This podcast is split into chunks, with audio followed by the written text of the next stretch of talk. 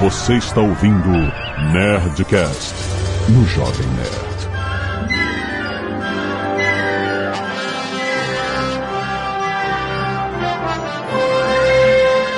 Landa, landa, landa, nerds! Aqui é Alexandre Antônio do Jovem Nerd Mandalorian foi feito pra mim. Aqui é o Rex, this is the way protein. Nossa. Ah, não, Rex.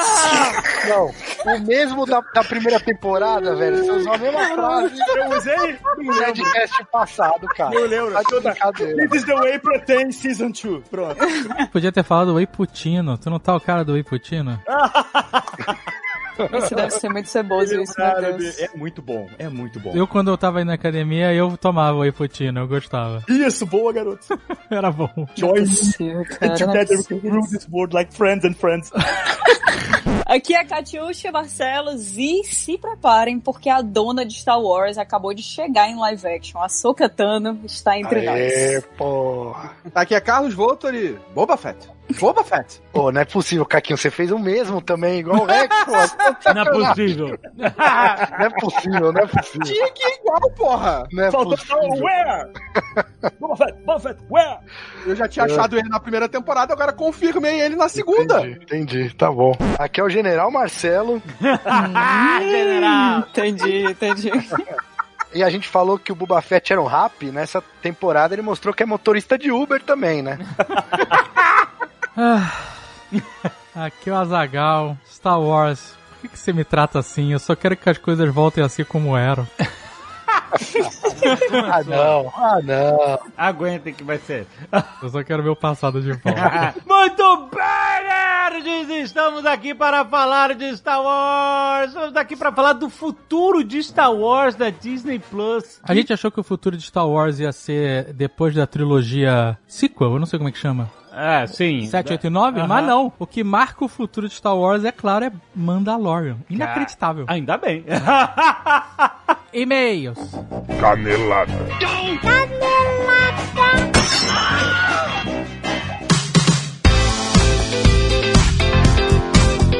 Muito bem, acabamos para mais uma semana de e-mails e caneladas do Nerdcast. Última semana de e-mails e caneladas de 2020. Não, Ou não? cara, dia dia primeiro. Ah, é verdade. já, já mudou. Primeira! 2020 Feliz Ano Novo! Aê! Acabou. Primeira! Você acredita que acabou 2020? É, mas não é estalar de dedo. Ai, não, eu sei, eu sei. Mas a gente tem, vamos, acho que vai Gente, ser melhor. vai a gente ser- tem que ter esse espírito Ah, aí. Tem que ser. Tem É. que ser melhor que 2020. Eu acho que a chance de ser pior do que 2020 Tem que ser muito ruim. pra ser pior do que 2020. Tem que eu ser um negócio, tem que ser um negócio, tem que ser robô da Boston Dynamics sambando na cabeça dos mortos. irmão. Não, gente, olha, é isso. Estamos confiando na vacina, estamos confiando na, na- na- na volta por cima, que o mundo vai começar a andar. Não vai, não como você falou, não é. Não é estalo de não estalo Não é de magia, dedo, não tem magia. Estamos andando para, né? Ah, retorno. Ele tá, tá- consegue ver mais lá longe a solução. Mas é, mas é, ó, vai ser um ano, vai ser um ano que a gente ainda vai estar nessa, nessa parada. Vai ser menos pior. É. Menos pior já é bom. Exatamente, menos pior, vai ser menos pior. Use, continue usando máscara, você já sabe, né? Usando Faz tudo que você tem que fazer. Por favor, faça. Exatamente. E Azagal, queremos falar sobre o audiolivro do Ozob. Exatamente. Já que a gente tá falando de distopia, já que a gente tá falando de futuro inesperado, distópico, Exatamente. já que a gente falou aí bastante de Cyberpunk 2077, do Ozob no jogo, talvez a única coisa que não tenha bugado no Cyberpunk 2077. Não, o Ozob bugou, não lembro. As pessoas falando que quando a gente tava lá apaixonado pelo Ozob no nosso Netplay, o Ozob tava lá atirando na parede.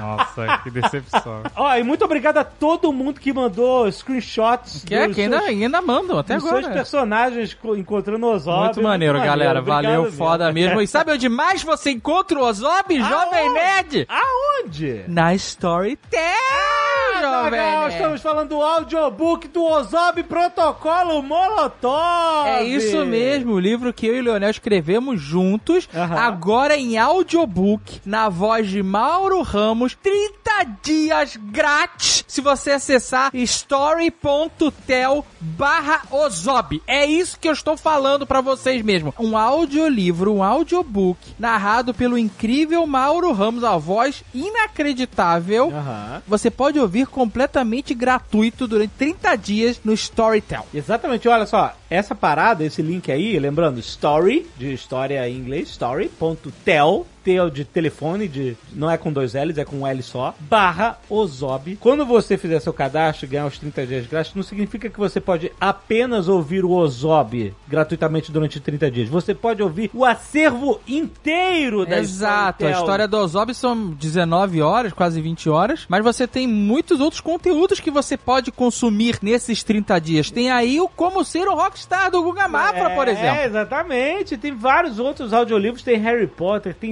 Stephen King, tem Agatha Christie. Um monte de coisa nova chegando. Então aproveita essa super plataforma com um monte de conteúdos incríveis, incluindo o audiolivro do Ozob exclusivamente na Storytel. Então, cara, vale a pena você entrar no link story.tel barra Ozob, fazer seu cadastro e você vai passar o início de ano ouvindo o audiolivro gratuito. Se você gosta de podcast, você tá aqui e você nunca ouviu um audiolivro, vai na fé porque você vai gostar.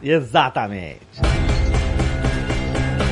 E Azagal, queremos também lembrar que está rolando ainda o nosso crowdfunding da coleção Cthulhu do Nerdcast RPG Azagal. É isso aí, Jovem Nerd. Você que ouviu semana passada, ou que ainda está ouvindo o Nerdcast RPG, o último episódio dessa saga, fique tranquilo, a gente não vai dar nenhum spoiler aqui, mas você que já ouviu ou você que ainda vai ouvir, com certeza você vai se sentir órfão dessa obra. Exatamente. Porque é acabou, a história acabou. Esse, esse ciclo de quatro anos, mais Aham, até, né? aham. Ele se fechou agora com a conclusão dessa história. Sim. Eu me senti assim, por exemplo, Jovem Nerd, quando eu li O Senhor dos Anéis. Eu li o Hobbit e fiquei maluco, e aí emendei diretamente no Senhor dos Anéis, e depois de ler os três livros do Senhor dos Anéis, eu fiquei órfão. Eu queria mais. Aham. Eu queria meus amigos de volta.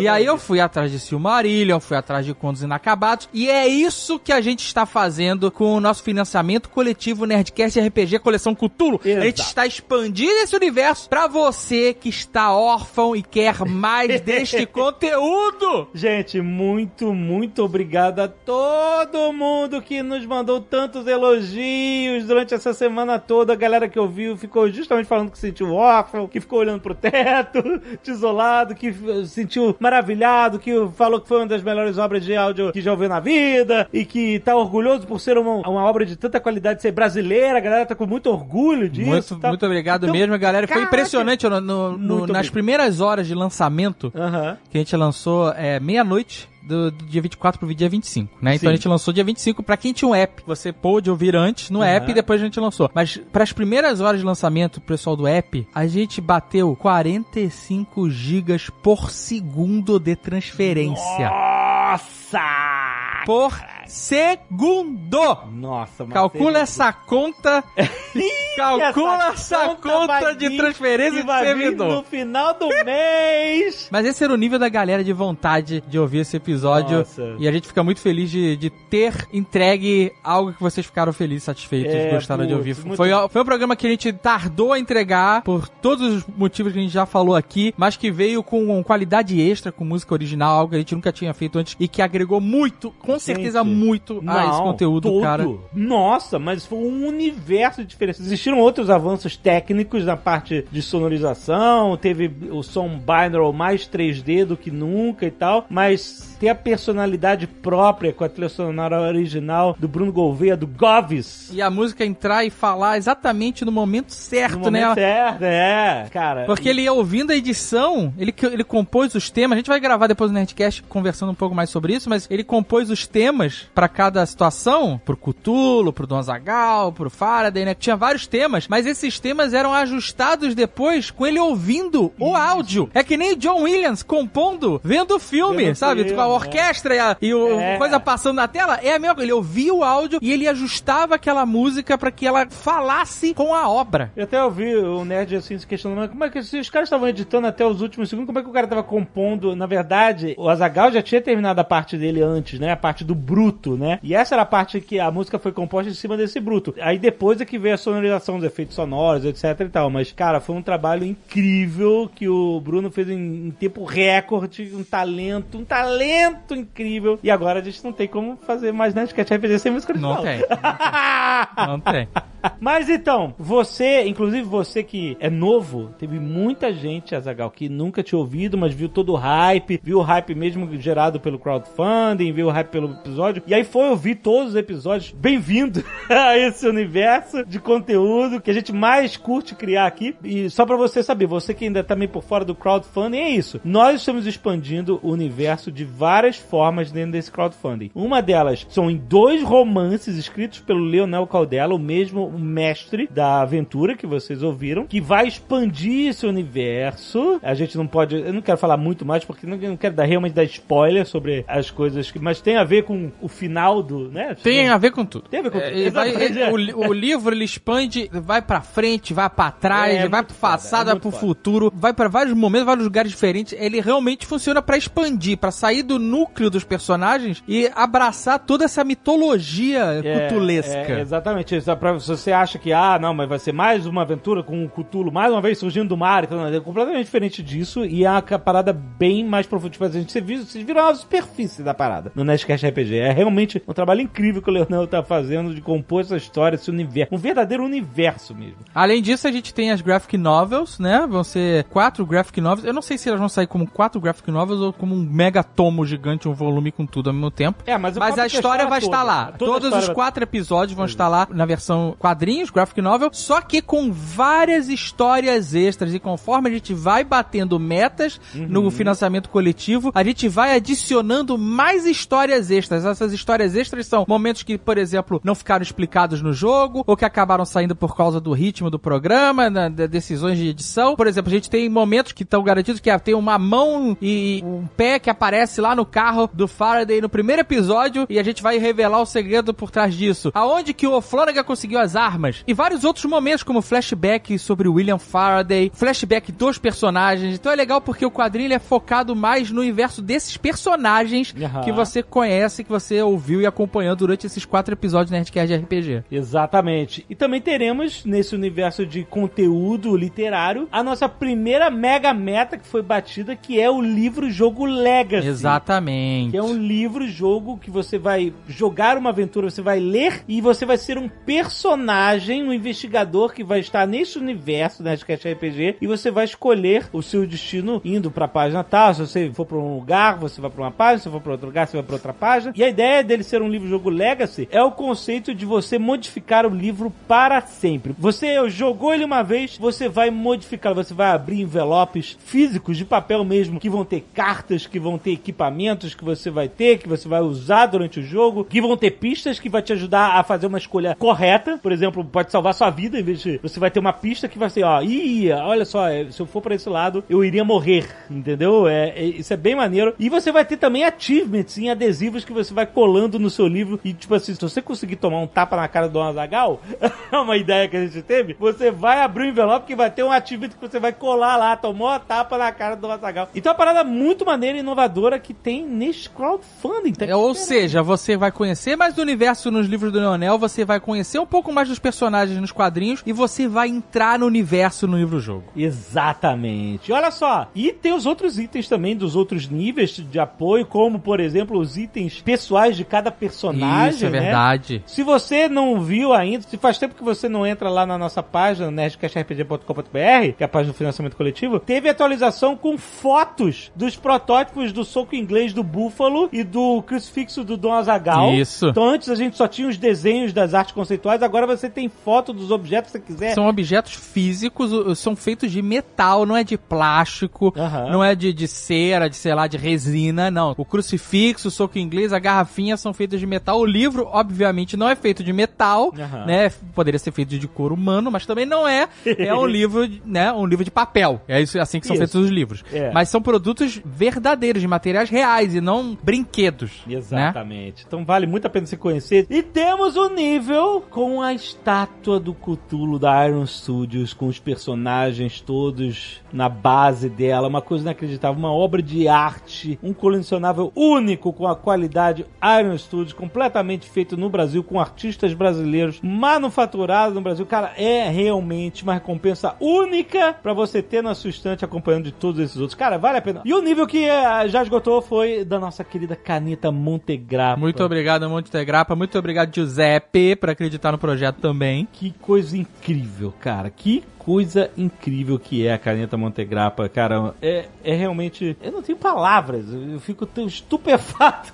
Ou seja, a gente tem níveis super acessíveis de 60 reais, como se apoia com 60 reais e tem como recompensa as versões digitais dos livros que podem ser consumidos de forma digital. Mas você, com apoio de 180 reais, você já tem os livros todos físicos. Com mais o livro Jogo Legacy. Exato. E aí você tem outros níveis de apoio com mais memorabilia, com estátuas, com réplicas, com tudo Isso. mais. Tem pra todos os níveis de apoio. Exatamente, exatamente. Então vai lá, entre em nerdcastrpg.com.br. O crowdfunding vai até o iníciozinho de fevereiro e a gente vai adicionar mais coisas. Sim, cada vez que a gente vai batendo meta, são acrescentadas novas recompensas. A gente acabou de bater 5 milhões 780 mil, que destrancou a meta de mais 16 páginas no livro-jogo. É, e esse, esse livro-jogo tá ficando cada vez maior. né? Exato, e a gente tem metas ainda pra desbloquear várias histórias extras nos quadrinhos e várias páginas no livro-jogo. E quando a gente desbloqueia páginas no livro-jogo, a gente tá desbloqueando mais finais, Exato. mais variações nessa história, porque o livro-jogo, cada decisão que você toma, cria uma ramificação que tem várias possibilidades e que vão chegar num- em vários finais diferentes. Então, quanto mais gente apoiar esse financiamento coletivo, quanto mais gente acreditar nesse projeto, maior ele fica pra todo mundo. Exato, não é só pra quem entrou depois, não, é pra todo mundo. Você que já apoiou, todas essas metas que a gente tá batendo, elas estão sendo adicionadas ao nível respectivo de apoio. Exatamente. Então, cara. É vai- muito legal, é cara. muito o financiamento coletivo é um negócio, puta, muito maneiro. maneiro. Ó, e em breve a gente vai adicionar os add-ons. Ah, galera tá aí, é verdade. São coisinhas extras que vão ter, que você, apesar de já ter apoiado, você pode adicionar ao seu apoio. Então, Legal. em breve a gente vai anunciar aqui. Então, gente, vai lá, netcastrpg.com.br. Você que ficou apaixonado por essa história, você que acabou de chegar, dá uma olhada lá em todos os níveis. Tenho certeza que você vai ver que cada nível oferece recompensas que tem um valor de produto muito maior do que o próprio nível de apoio, certo? Vai lá, nerdcastrpg.com.br, apoie hoje!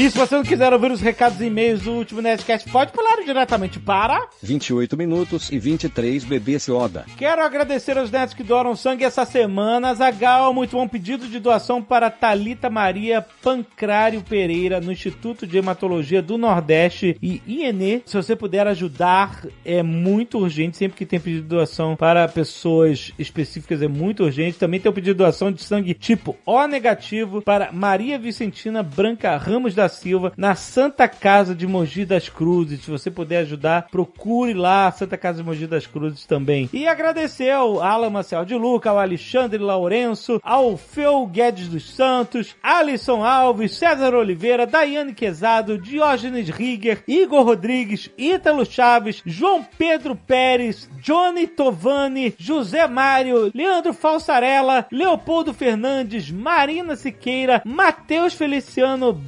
Benfatti, Newton Benfatti também, Felipe Porto, Renan Borges dos Santos, Rodolfo Iglesias e Vitor Ferreira. Muito, muito obrigado, seus nerds. Quero agradecer também aos nerds que mandaram arte dos fãs, essa com muitas e muitas artes dos fãs. Olha só. Arte dos fãs que você, se tiver usando nosso app, você pode vê-las aí conforme a gente vai destacando algumas. Exato. Ou você pode ver todas, tanto no app quanto no site, jovemnet.com.br. Cuidado só, se você não ouviu ainda o Nerdcast de RPG, alguma dessas artes dos fãs pode ter spoilers do último episódio. Exatamente. Então, a gente não vai dar spoiler aqui, mas se você não ouviu ainda e for ouvir, cuidado com essas artes dos fãs de Cthulhu. Temos o Búfalo e Dom Azagal pela Mariana Ferreira. Olha aí que maneiro. Maneiríssimo, muito bom, hein? Tem o Cutulo do Bruno Maia também. Irado. Temos a capa do Cyberpunk 2000 pelo Matheus Inc. Trash, muito bom. Mariana Ferreira fez do Dom Azagal também. Maneiríssimo. Olha só que maneiro. Também tem um Dom Azagal irado Caraca, pelo Pedro vários Dom Antunes. Azagais. Irado, né? O Rafael Ogusuko mandou também o Call of Cleitinho, o primeiro episódio das moscas saindo Nossa, do, William. Faraday. Foda. Sinistro essa cena. A perspectiva ficou irada. Né? Davis VR Works mandou um Alzob irado no carro. Aqui Muito dentro bom, do carro, muito gringo babaca. Ele tirou, ele tirou o pino do nariz. Olha aí, cara, que perigo. Guilherme Alexandre Alves também mandou o Alzob, mandou o Alzob com Baby Yoda no ombro. Olha só, tá te desafiando aí. o Ozob é, um- Tô te é, um- é, um- é um Bounty Hunter, pode se dizer. Complicated Profession. Eu queria que entregasse o Baby Yoda na mão do Ozob. Eu queria essa missão pro Ozob. O João Dias mandou também o Ozob em cada um dos episódios do Nerdcast RPG Cyberpunk, né? Do Muito Heist bom. da Hirawata, na, naquele boost de adrenalina, né? E o Ozob X Machina também ficou muito maneiro. Maneiríssimo. Alan Chaves mandou uma cena do Nerdcast RPG com o número 4, também tem spoiler aqui. Mas ficou muito maneiro. Muito maneiro. Comando para rezar, só falo isso. Mauro Costa mandou também um Ozob maneiríssimo. Caraca, ficou foda. O Dante Akira Uai mandou uma cena incrível também do Nerdcast RPG Cthulhu 4. É spoiler, mas muito foda a cena do Faraday. Obrigado, cara, animal. E o Adilson Silva também mandou uma cena muito, muito spoiler do último Nerdcast RPG com o Dozagal. Muito irado, muito irado. Obrigado, obrigado, gente, por tantas artes dos fãs, gente. Muito obrigado. Rodrigo Semente, professor, doutor em engenharia de computação, 37 anos de Natal, Rio Grande do Norte. Olá, grandes senhores de fé inesgotável na ciência eletromagnética e em Jesus. Ele tá falando do Thomas Faraday e do Tom Zagal. Nosso Senhor, Rei dos Judeus e dos Supremos Combatentes do Ocultismo e do Sombrio Mundo do Grande Cthulhu, envio-lhes essa missiva por ondas eletromagnéticas bimoduladas para a vossa comitiva, caso alguém tenha sobrevivido aos horrores que chegaram a mim, de forma de quatro relatos de detalhes inigualáveis e mais alta qualidade, aos quais apresentam os horrores de uma guerra contra os supostos deuses revelados pela mente do famigerado HP Lovecraft. Possa ler para expor algumas dessas ideias desse humilde fã. Nossa, mãe, isso foi uma introdução. Porra! Será que tem spoilers? Eu acho que é melhor a gente dar um aviso de spoiler aqui. Ó, então olha, presta atenção. Se você não ouviu ainda o Nerdcast de RPG Cthulhu 4, Aham. no app tem um botão aí pular os e-mails, você já pula lá pro final da, da leitura de e-mails. E se você não está ouvindo no app, toca aqui de novo o time jump pra pessoa saber pra onde pular pra evitar spoiler, por favor. Exato. 28 minutos e 23 bebês Yoda. Bom, avisamos. Creio que a transcendência espaço-temporal vivenciada pela nobre comitiva não sejam frutos de simples alucinações induzidas, mas algo realmente palpável. Ah, ele está falando das, das alucinações que os personagens tiveram. Certo. Sendo assim, levando em conta a localização da fonte dos relatos, o grande país que a princípio fora batizado por Terra de Veracruz e o grande sucesso que reuniu milhões da campanha de financiamento coletivo extremamente nomeado Nerdcast RPG Coleção Cthulhu, possam em um futuro, quem sabe depois da próxima empreitada RPGística, no Velho Oeste, desbravar os meandros indecifráveis da chamada viagem temporal nas terras descobertas pelo navegador lusitano Pedro Alves de Cabral, talvez até combater a fonte do mal anunciado por aquele que possui 999 nomes e 999 faces. O cara tá escrevendo tão rebuscado que eu não tô quer- conseguindo ele- entender ele porra um nenhuma. RPG no, no Brasil Ah, colonial. Argumento esse meu pedido em saber que o grande mestre Leonel Caldela, soberbo narrador desses relatos, já conduziu ou foi conduzido por aventuras sobrenaturais e aterrorizantes que se passaram em terras brasileiras, que dos 10 episódios já apresentados, nenhum se passou em nossas belas paragens, não menos desafiadoras e interessantes, principalmente se levarmos em conta a nossa fascinante, peculiar e particularmente cruel história. Peraí, nada garante que Ozob não tenha sido no Brasil. Hum... É uma cidade futurística. É. Findo assim, esta já longa missiva agradecendo pela inenarrável experiência natalina, que foi reescutar os três primeiros documentos e o quarto em sequência, completando o que espero não definitiva quadrilogia do Nerdcast RPG Cthulhu. Não, é definitivo, acabou. Não, agora acabou. Essa história... Esse episódio, essa história tá é, completa. tem mais um episódio Não. depois disso. Teremos nos livros que estará no financiamento gradativo. Olha aí. Eric França, entregador por aplicativo, 25 anos, Rio Branco, Acre. Olha. Olha aí a ousadia. Olá, autores de uma obra-prima, deuses de boas histórias, mas nenhum tão fascinante quanto a saga de Cthulhu. Oh, obrigado, querido. Quero contar minha experiência ao ouvir toda a saga novamente nesses últimos dias. Venho ouvindo a saga enquanto trabalhava nas ruas, Respect. entre uma entrega e outra. Ouvi o desenvolvimento da história de Thomas Faraday, Dom Azagal, Buffalo, Venkman e O'Flynn. Flanagan. Andando nas entregas, podia ver os personagens em pessoas nas ruas. Uma alucinação auditiva que me mostrava o quão foda vocês são. Ah, que isso, cara. Valeu, cara. É Obrigado. foda aí, no corre ouvindo Nerdcast. Obrigado, querido. Mas o último episódio teve um toque a mais. No dia em que escrevo, chove muito e minha experiência foi de ser transportado para dentro das cenas Nossa. enquanto eu fazia as entregas na chuva. Caraca, ele ouviu na chuva, brother. E sentia a narrativa do Leonel Caldela da condição dos personagens na minha própria pele. Caraca. Frio, tremor, pés molhados. Do modo como os personagens estavam, eu também estava. Nossa. E na sequência final do episódio, na mesma frequência em que as coisas ocorriam, tanto no Nerdcast quanto na vida real, se misturavam, eu me inseria muito mais nas cenas. Agora é mega spoiler, é o último aviso, pula. Se você não ouviu, pula. Até o ponto que o sacrifício de Faraday me fez parar a moto na rua pra pensar, não vai sobrar ninguém. Caraca, brother, que loucura. E o pior foi o sacrifício de Dom Azagal que me fez estacar a moto e gritar loucamente: Não! Caraca. Me saculejando em cima da moto como se quisesse empinar ela. Nossa, que experiência, cara. Depois de perceber que eu não estava lá e de que não era real, segui na chuva forte, que aos poucos foi diminuindo, como se o sacrifício do Dom Azagal surtisse efeito na vida real. Nossa, ainda teve essa coincidência. Enfim, comemorar o tão esperado encerramento da saga é sem dúvida um alento para todos nós fãs. Não pude participar da campanha do financiamento coletivo do Nerdcast, mas somente com o Nerdcast já me sinto presenteado neste Natal. Vocês são fodas, parabéns a toda a equipe envolvida. ah, que maneiro. Ah, e o Tucano se matou à toa, porque podia sair de lá queimando cada metro cubículo daquela porra daquela ilha. Ele não, se matou, ele- ele, ele- ele simplesmente morreu. Ficou catatônico Exato. no meio da parada. Mas, puta, cara, que experiência maneira. Obrigado Sinistro, cara. Valeu por cara. ouvir a gente aí. Muito Porra, obrigado foda. mesmo. Gregor Felipe Salvador, 32 anos, Bom Jesus, Rio Grande do Norte, empresário. Olá, nerds! Hoje, dia 26 de dezembro de 2020, às 2 horas da manhã, acabo de ouvir o Nerdcast RPG Cthulhu 4, o último ritual, e só me veio uma coisa em mente. Puta que pariu!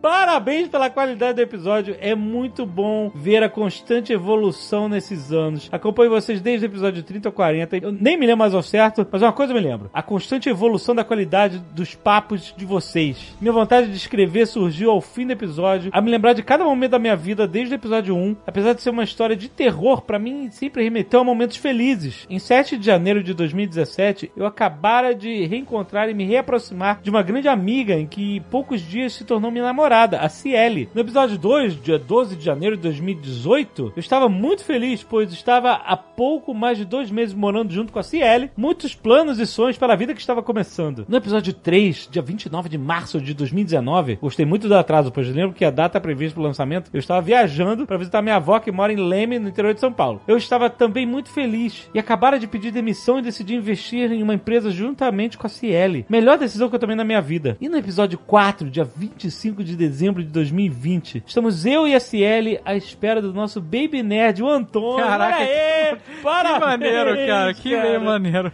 Hoje só posso agradecer por vocês serem meus amigos de longa data e mesmo sem saberem, estarem sempre presentes em todos os bons momentos da minha vida. Puta, cara, que e-mail legal, porra, foda. cara. Porra. Esse é meio bom pra começar o ano, mano. Ah, não é? Gregory e Ciele, um grande beijo pra vocês. Muito obrigado. Que mesmo a gente sem se conhecer, a gente se sente muito feliz de, de, de alguma forma, fazer parte desses momentos felizes da sua vida. Valeu. E obrigado a todos os outros nerds que têm histórias parecidas e nos mandam sempre mensagens sobre isso. Obrigado. Hashtag gratidão gigantesca.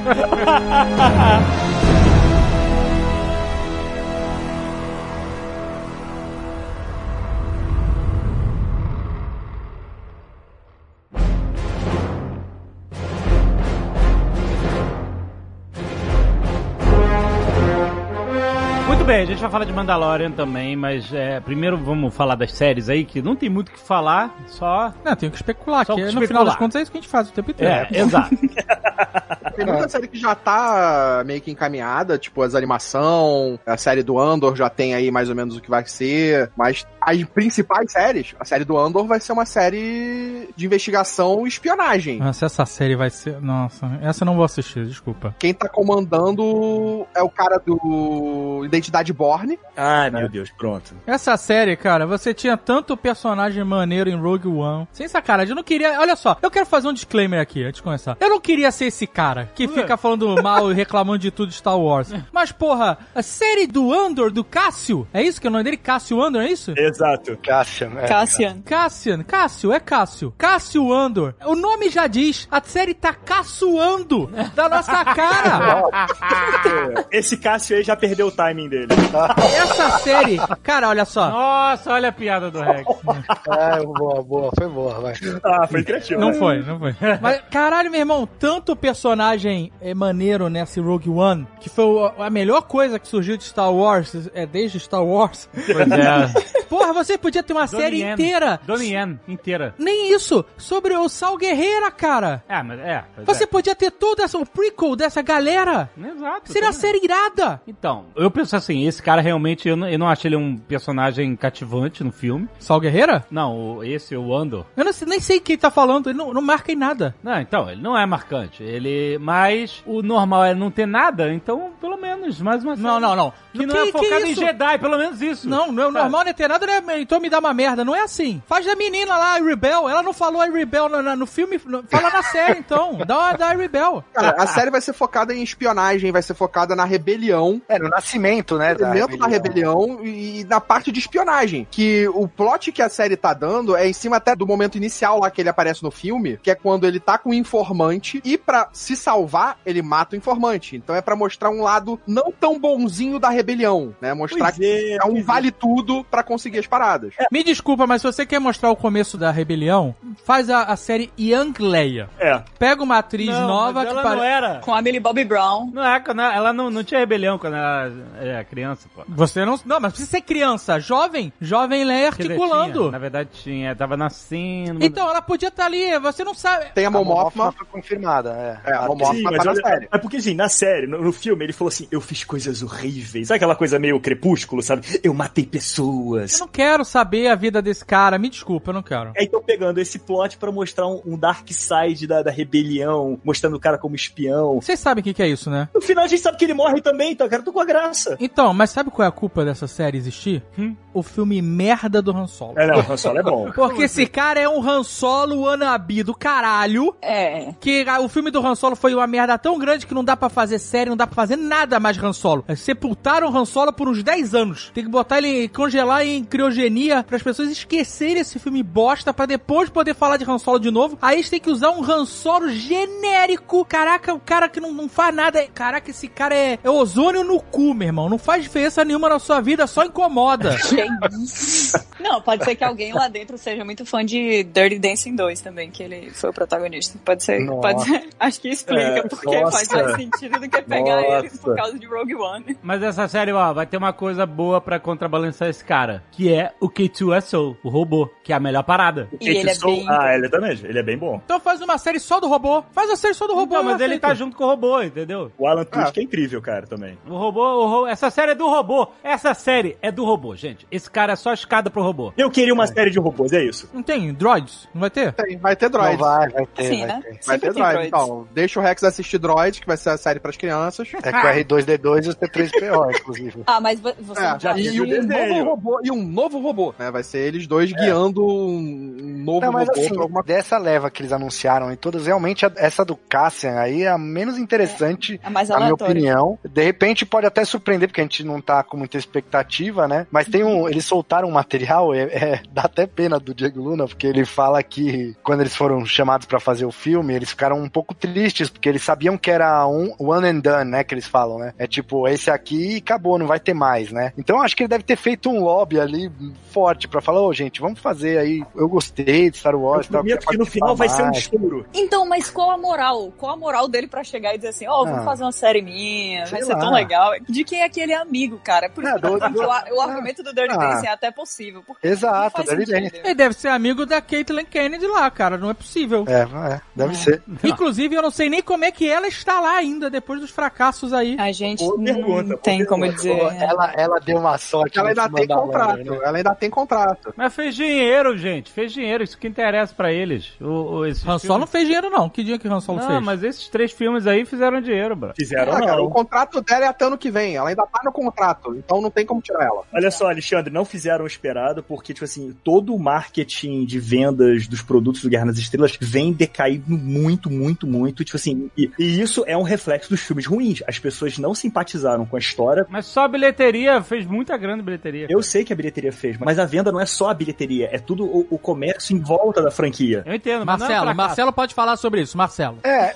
é, não, o Rex tá coberto de razão. Não, não vende Star Eu Wars. me até aquecido hoje. Estou É, coberto de Star, razão. Star Wars, infelizmente, não vende, mas nem perto do que vendia antigamente, e muito menos do que perto do que vende a Marvel, por exemplo, que é deles mesmos, né? Então, no, outro cast que a gente fez de expectativas antes do episódio 9, eu lembro que a gente comentou, né? É, a gente já falou até, comentamos de Obi-Wan e tal, o que, que Star Wars podia fazer pra chegar, né, no- nesse nível. E eu acho que realmente com o Mandalorian, que a gente vai falar mais pra frente, eles encontraram, né, um personagem animal pra vender merchandising, não só o Baby Yoda, quanto o próprio Fermando. Só que agora eles estão com as costas quentes, cara. Deu muito certo, a galera elogiou. A gente achou que ia ser o contrário, né? Ia ter um tempo de Star Wars. Pois é, eu apostava nisso. Apostava que seria até bom pra Star Wars dar uma respirada, mas pa- parece que os caras ouviram e falaram assim: quer saber? Vamos contra esses caras.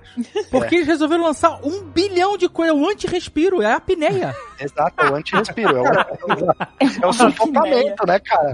Sufocamento. Ah, mas não são os filmes, né? Eles estão tentando comer pelas beiradas ali, né? Mas não tem mais filme, Katia. Acabou o filme, não tem mais no mundo filme. Só, o mundo agora é série. É verdade, né? Cancelaram o cinema.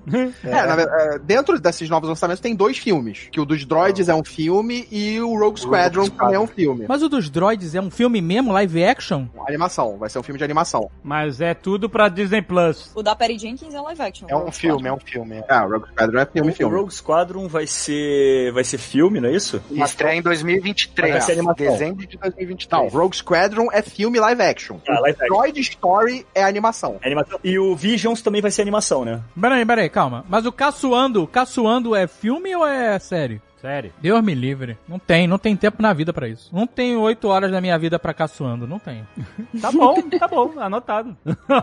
Vai que é bom, né? vai ser uma dor de cabeça essa série. Mas, pelo que eu vi, é uma minissérie já. Seria uma temporada só, né? É, ela vai se passar cinco anos antes da história de Rogue One. Esse cara vai cavar assim Rogue One pra sempre, né? Era um filme só. Aí o cara conseguiu uma série que é uma série de uma temporada cinco anos antes. Aí depois vai ter a segunda temporada que é dez anos antes. Ele é brasileiro, não? Não sei. Não, não. mexicano. Porra, ele não existe Luna. nunca o cara, pô. Que isso. Are you a Jedi? I am. This is the way. De animação, a gente tem três animações, que é o Droid Story, que vai ser um filme, né, que vai ser o R2-D2 e o C3PO, com um outro personagem, né, tipo, acompanhando um outro personagem que vai ser o principal. Exato. Tem o Visions, que vão ser 10 episódios de curtas animados. É uma antologia, né? É, de vários artistas japoneses, então vai ser nos 10 de Tem cara, anime. tem cara de ser foda. É, deve ser estilo Love Death Robot, sabe? Aquele, cada um é uma Uma história. história diferente. É, não, não vai fazer um grande sucesso, mas vai provavelmente vai ser incrível. Caraca, vai ser estilo Love, Death and Robot, só que completamente diferente, né? Porque se tiver o que te. Se for, se for os droids. A ideia eu acho que tá mais. é, pode ser mais uma coisa dentro do Animatrix, mais pro, pro É, público do porque- Animatrix. sim. Tem uma animação japonesa, estilo japonesa, que é aquele de uns pilotos de Tai contra um ataque da- dos rebeldes, que não tem nem diálogo, é só música e, e cena de ação. E é bem foda, cara. Eu fiquei imaginando os pilotos de gravata quando o Rex falou. Tai. Black Tie. Tá errado não, cara. Tá certo. Não, então, aí tem o, o Rogue Squadron, né, que o Caquinho tinha falado, que é da Perry Jenkins, que é a diretora do Mulher Maravilha, que é um filme também. Será que tem o Coran Horn, cara? Eu sou, puta, eu li os livros, eu sou muito fã do Rogue Squadron, cara. É, eu não tenho muita, infor- É, não tenho muita só. informação, eu não sei em que período vai se passar o, a história. É, Pelo TIE Fighter que aparece no fundo ali, parece ser pós a, a- retorno, parece ser tipo o Rogue Squadron no período ali da resistência, não sei. Então não, não dá Uhum. pra dizer. Não dá pra ter certeza em que período vai ser. Eu não quero te decepcionar, não, Alexandre, mas talvez eles tenham pego só o nome, porque é da série. É, talvez, é verdade. Mas tem que ver se não vai ser ligado com tudo que eles cancelaram depois que a Disney falou já. A gente não tá aceitando nada que venha pós-Disney, entendeu? A gente cancelou muita coisa do canônico. Olha só, se você olhar o título Rogue Squadron que eles divulgaram, a silhueta da X-Wing parece ser é aquela X-Wing moderna que tem aquele meia-lua. O motor meia-lua. Então é, é na era dos três filmes aí. Da resistência. Da Resistência, exatamente. Qual é desse Rogue Squadron? Eu não faço ideia. É o, é o esquadrão do Luke na rebelião, era o Rogue Squadron. Ah. É, tipo. Era comandado pelo Wedge Antilles. É, isso. Que surgiu a ideia de que talvez o ator volte a aparecer, então, porque ele aparece no, na- no, no filme, né? No final lá, no, Sim, na no. batalha final. Ah, se for, cara, se for o Rogue Squadron com o Ed Antilles velho, é maneiro. Mesmo que seja na época da Resistência. Exatamente, tem, uma, Ah, tem mas chance eu- de ser uma eles parada Eu fora. fazer falei, isso. Alexandre, ignora os livros, porque, tipo assim, os caras só vão pegar o nome do Rogue pra fazer. É, com certeza, exatamente. Não, porque o Rogue Squadron dos livros se passa lá atrás. Sim, Não, de repente o Ed Antilles pode até ser o instrutor dos caras, né? O- exato. Pode ter uma nova versão do Rogue Squadron, porque Rogue Squadron Ele com certeza vai aparecer. Com certeza não. absoluta vai aparecer. Esse filme, sabe o que seria legal? Tá um easter egg legal pra esse filme. O Ed Antilles na torre de comando, que ele é coroa, né? Aham. E aí um novo piloto rebelde dá um rasante e ele se suja com café. Ou com leite de banta, sei lá. o cara musiquinha do Gun. Leite azul. Agora, sabe o- o- a curiosidade que ninguém perguntou mais maluca de Star Wars? Esse ator, o Ed Antilles, ele é tio do Ian McGregor. Sério? Quê? Caraca, é uma curiosidade aleatória. Aleatório, que o, o Ian McGregor, ele falou que ele, ele foi ver Star Wars porque o tio dele tava no Star Wars. Ele- Caraca, que maneiro. O tio tá num filme, que legal. Aí ele foi ver criança, empolgadão e tal, e aí é isso. Então ele é... Caraca, já pensou, pô, ele, o sobrinho virou Obi-Wan, né, cara? É, Nossa, sinistro, né? Exatamente. Hoje quem tira onda é o, é é o tio. Vai ter coisa do Obi-Wan final? Vai ter Obi-Wan. Vou começar a filmar agora no início de 2021. E é o uma Obi-Wan- incógnita o que, que vai acontecer nessa série. Ó, eu sei uma coisa que vai acontecer nessa série. Eu sei uma coisa, eu sei. É o seguinte. Eles confirmaram que tem o Hayden Christensen. Puta merda.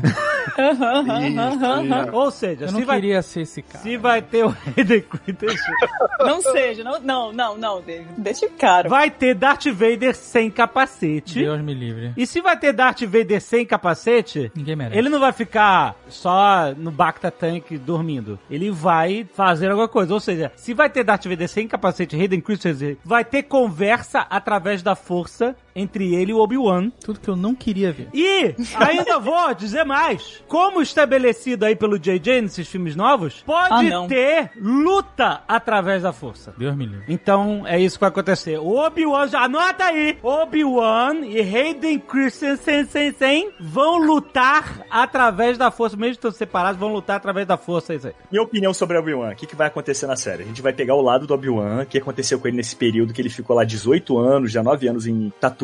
Eu tive que decorar esse nome pra não falar errado pro David não me sacanear. Caraca, isso realmente foi um. Parabéns, Rex! Saiu um Tatooine de primeira. Eu falei pausado, eu até, eu até escrevi aqui no texto pra escrever direitinho, pra, pro David não me sacanear, já tô todo armado aqui agora. O Rex escreveu fonético, pra não errar. Eu escrevi, escrevi. Exatamente, como se fala. E aí, eu acho que o que eles vão tentar explorar no Vader na história é mostrar o sofrimento dele em relação à armadura e tudo mais. Eu acho que eles vão explorar um pouco esse lado. Porque nos livros e nas séries que eles mostram, eles falam que assim, o Darth Vader não vive sem armadura. E sem armadura, ele só sobrevive em tanque de Bacta ou naqueles cilindros especiais que a gente vê no Império Contra-Ataca. Então eu acho que eles vão mostrar mais essa coisa da dor, da armadura, do peso, tu- tudo aquela coisa que envolve Não, eu acho que eles o vão mostrar personagem. muito a, a perda total da humanidade. Sim, deles, também, sabe? Acho- também. Acho, Pô. que eles vão focar muito. em- Se eles Porque- forem inteligentes, e se o Hayden Christensen tiver melhorado a atuação dele durante esses anos que Não se vai, passaram. cara. Não, vai ser o James Earl Jones de Mas vamos, ter, máscara. vamos ter esperança aqui. Não, vai ser o James Earl Jones de máscara. Não vai, Rex, porque se fosse o James Earl Jones de máscara, você não precisava do Hayden Christensen. Mas ele vai ser só pra cenas de corpo. Claro que não, não faz sentido nenhum você Não. pagar e botar um nome. Você pode botar um boneco pra fazer isso. Pois é, mas vai ser o Pedro boneco com a Pascal. cara do Hayden. Pascal só Mas não aparece gera episódios O boneco não gera. PR. Que piar é esse que tá gerando o Hayden Christensen? Só se for piar do ódio, piar do mal. Não, não, David. Não, cara, tem Não, muita não, gente não. que gosta pra caralho. Exato. Meu Deus, não é possível. Quem são essas pessoas? Que a gente vai caçar elas. Elas. Pessoas que cresceram assistindo Eu. episódios 1, Ai, 2 meu e 3. Deus. Não, pior não é isso Eu, não. eu Wars- amo, eu amo as prequels, sério, eu amo as prequels. De Clone verdade, Wars, cara. Clone. Wars fez muito sucesso com o personagem do Anakin. Eu É, reconheço que o Hayden né? Christensen não é a parte mais, mais forte, assim, em termos de atuação nas prequels. É Ele- verdade, hein, Azagal. O Anakin ganhou a galera no Clone Wars, é isso aí, não foi? IMDB, Hayden Christensen. Vamos ver o que, que ele fez. Vamos ver. Porque o- o- a, a atuação ela, ela evolui com o esforço às vezes, né? Ele fez Jumper. Não, isso eu sei. Ele não é um péssimo ator. A gente comparar a atuação dele no episódios 1, 2 e 3, pega, por exemplo, as atuações da Natalie Portman nos episódios 1, 2 e 3. É, é, é. É o, dire... é o George Lucas que é Ah, mas ele diretor. fez Jumper. Ele fez Jumper. Não, não, não. Ela não tá nem remotamente tão mal quanto ele. Eu não sei nem por que você tá Não, mas aí a gente tá botando em comparação de nível de atuação. Ela é infinitamente superior a ele. Isso não, não, não botamos no papel. Ela é uma atriz muito melhor que ele. Mas ela tá mal no filme. A atuação dela no Ah, episódio 1, 2 3 é Ah, mas, cara, mais ou menos eu consigo acreditar totalmente, ó, nela. Agora nele é, é um pouco complicado, de fato Agora- é um pouco complicado. agora eu Só acho espero que- que... ele não coma uma pera nesse, nessa série, é tudo que eu não quero. Porque chega já. Por favor. Eu, eu acho que assim, pouquinho do, do, um Stormtrooper ali, a, a pera também. Minha expectativa pra essa série do Obi-Wan era muito alta. É claro, por quê? Porque a gente cria. É o negócio da expectativa. A gente imagina. A gente não devia ser assim. Mas a gente é. A gente imagina o que a gente A gente quer da série. Eu comprei boneco da Sideshow com a cara do Ian McGregor, misturada com a cara do Sir Alec Guinness. In- Incrível. Agora eu não sei o que eu vou fazer com esse boneco mais. Já tô na dúvida se fica na prateleira, se não fica. Porque eu queria ver uma série dessa parada do Obi-Wan mesmo, sabe? Do cara que ficou isolado e virou um velho lelé, cara. Ele fica biruta, ele, ele mente descaradamente. Porque sabe o que pode acontecer nessa série? Ela pode de novo começar a contradizer as coisas que o Obi-Wan falava nos filmes. Aquela luta que ele tem com o Darth Vader é uma luta tipo, os caras não se veem há mil anos, e aí é uma super luta de dois supermestres que não se encontram, que são inimigos, lados opostos, o bem e o mal, mestres idosos, tudo mais. Essa luta talvez perca importância se eles lutarem toda semana no, no VR. sim, É. verdade. Ah, mas, Mas não se vai acontecer Mas não isso, se preocupa não, é Daisy, possível. porque o Hayden Christensen ele deve aparecer em parte só. Nossa, Não sei o que caraca, tá Rex. acontecendo, cara. Não sei se é o isolamento social. não sei. Não pode isso, cara. Mas então, eu acho também, assim como a gente falou aqui, o Anakin realmente é um personagem muito querido. Inclusive, ele tá trending topics faz umas, uma semana, desde que anunciaram lá o, a, a- que ele vai voltar. E assim, de repente pode até ter uns flashbacks dele com o Obi-Wan, na época das guerras crônicas, coisas que a gente não viu. Nossa, pode ser ter. maravilhoso. Ia Pode ser ser que tenha. Olha lá, maravilhoso. tá vendo, Ver cara. pedaço. Nossa, cara, é porque eu sou muito trouxa. E se tiver. Nossa, mas se tiver, ia ser muito bom. Interações deles, gasta todo o dinheiro, deixa o povo cara, novo mesmo. O que vocês estão falando me traz esperança, assim. Você ter flashback de, de guerras clônicas é algo que pra mim é interessante. Você mostrar o lado do Vader sofrendo e, né, as consequências da luta dele com Obi-Wan, beleza, tem é maneiro. Isso tudo é legal. O meu medo de verdade, que eu acho que pode estragar essa série, na minha opinião, é você ficar botando eles pra se confrontar, sabe qual é? Porque eu acho que eles não têm que se encontrar, cara. E, e eu acho que isso pode ser um problema de verdade, pode estragar a série, entendeu? Se encontrar pela, não, vai se encontrar pela força. Nem Isso- pela isso vai força, acontecer. isso é vai muito acontecer. ruim. Mas isso, vai é acontecer. ruim, cara. O Darth Vader fala no episódio 4, ele fala, cara, é, ele fala, não sinta essa presença desde. Aí fica meio no ar, assim, né? Desde Semana passada. semana passada, isso aí. Mas então, olha a porta que você tá abrindo. Com essa possibilidade de, de fazer videoconferência de força, Aham. por que que o Vader não foi lá e, e falou com o Luke? Se, se você pode mandar um zoom pela Ele força. falou- ele falou depois. Mas então, mas que o cara tem essa possibilidade ele- de estabelecer conexão com a força com qualquer um em qualquer luta, até, até lutar, Não, não até é qualquer transferir um, espada. não, Tem que ter uma, uma, uma, uma coisa, uma conexão lá. Tem que ser a Díade, a É. Díade da força. E aí agora eles são Díade. Obi-Wan e- Não, e Vader são Díade. conexão muito grande. Só porque ele falou, você era meu irmão, Anakin, só por causa Não, disso. ah, eu não tô justificando pra dizer que é legal isso, eu tô justificando pra dizer que isso é que eles vão fazer. Eu É sei, isso.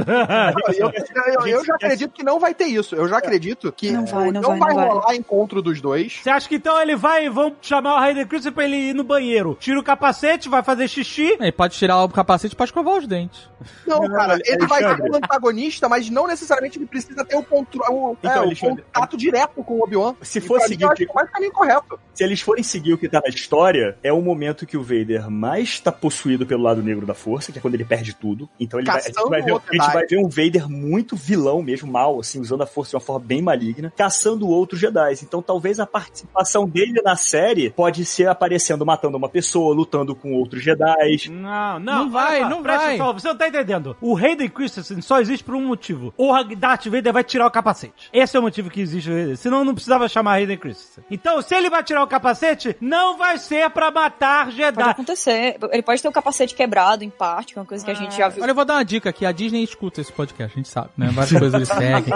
Algumas coisas eles vêm até contrariar a gente aqui. Então, sabe o que eles podiam fazer? Faz a série do Vader, caralho. Vader. Não precisa o nome. Já foi uma parada que já existiu no papel. Vader. Não precisa escrever mais nada, só isso. Vader. E aí você conta todas as histórias que você quiser do Vader. Mas então, Dave, pode acontecer, cara. Então, mas o problema é você fazer isso na série do Obi-Wan e você tirar espaço de tela de história de Obi-Wan pra contar uma história que a gente podia estar vendo numa série só do Vader, que tem coisa pra caralho pra contar. Ó, deixa eu E falar. o Boba Fett aparecer no Mandalorian. A gente Exato, tá não é a soca. Ó, É, não vai ser É a focado soca do. Mandalorian. É soca ele não vai do ser um Mandalorian. personagem. Ele vai ser um gostinho ali no, no- na série do acho. Obi-Wan, que é uma série fechada. Ela não é uma série que vai ter contínuo. É, tipo, são 10 episódios, acabou. É bem porque a gente sabe como é que termina, né? A gente sabe como começa e como é que termina.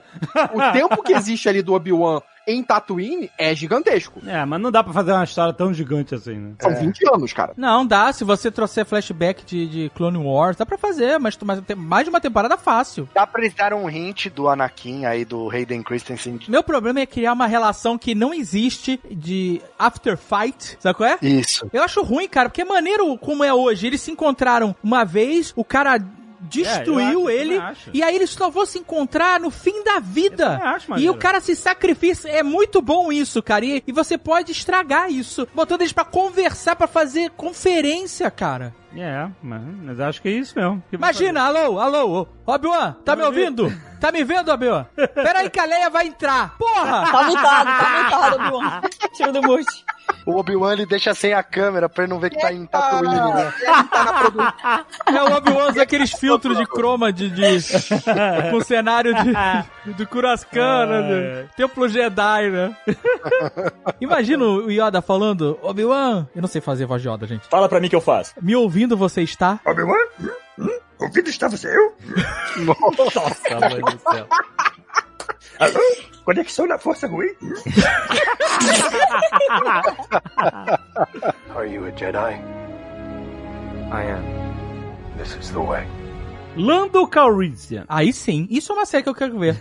Pronto. Lando, lando, lando, nerds! Nossa, Rex. É, o que cara, isso, que olha tá só, sério. cara? Aqui é o contrário. Aqui, se você faz três, você é expulso. você não vai ganhar música, você vai ser expulso do programa. E a gente manda remover você até o início. Vai Não. dar um trabalho pro cacete. Já aconteceu antes. Pessoas já foram removidas do Nerdcast. Olha, se existe uma coisa que vai nascer deste filme terrível que é o Han Solo, que vai perdurar, que vai ser legal, vai ser o Lando. É isso. Ó, mas eu tenho uma sugestão pra essa série, já que a Disney ouve a gente. Né? Imagina a série ser com o Donald Glover. Mas não vai ser? Não, não disseram, não disseram, mas ó o que eu estou sugerindo. Ah, Donald Glover narrada pelo Billy D. Williams. Foda, foda. Ele narrando o passado dele, sacou? Foda demais. Essa eu compro. Tem um fanfilme chamado Black Star, que é um filme de fãs do Star Wars que eles fizeram, que é do Lando Calrissian, cara. Tem mais ou menos uma horinha, cara. É tosco, mas... é bem tosco, mas é, é bem feito, sabe? O roteiro é bom. A E mostra esse indicação lado- é. E mostra esse lado do Lando como malandro, pilantra, sabe? Essa coisa meio charmoso dele, assim, naquele universo meio Black Exploitation que esse roteiro apresenta. É, E, mas cara, eu acho que eles vão pra esse caminho mesmo também, viu, E Rex? tinha que ser, cara. E tinha que ser. Só que, tipo assim, não tem como você não contar a história do Lando sem você meter um Han Solo no meio. Só espero que não aconteça isso na série do Lando, né? o quê? Que o nome dele seja Malandro, Malando, Lando. Não, não, não. Ó, não, mas não precisa, não vai, não precisa ter Han Solo. Eu não sei porque vocês ficam lembrando de coisas de filmes que nem existem. Eu não sei porque que vocês fazem isso. Não, eu, não- eu não acho que vai ter Han Solo, não, é porque tem muita história do Lando sozinho e tal. E... Aí eles aprenderam, né? Pelo menos isso, não é possível que eles não aprendido. Não sei, estão botando Darth Vader na série do Obi-Wan. É nada, eles vão pôr no Mas isso episódio não tem final. problema. Essa série do Lando me anima bastante. Mas a gente vai ter que aturar aquela Millennium Falcon com bico de pato na série do Lando? Não, porque ele perdeu pro, já pro Han Solo, a Millennium Falcon. Não, já mas tem- ele, Não, não, não. A ele história vai perde se no filme. antes. Não, mas vai ser antes? Aquele bico de pato ele perde no filme, é. Se for antes a história, mostrando a história do Lando antes, Ah, vai ser antes pra poder ter Millennium Falcon. É isso aí, Millennium que bico de pato. aquela Vamos ter que Millennium essa. Falcon, Millennium Pato.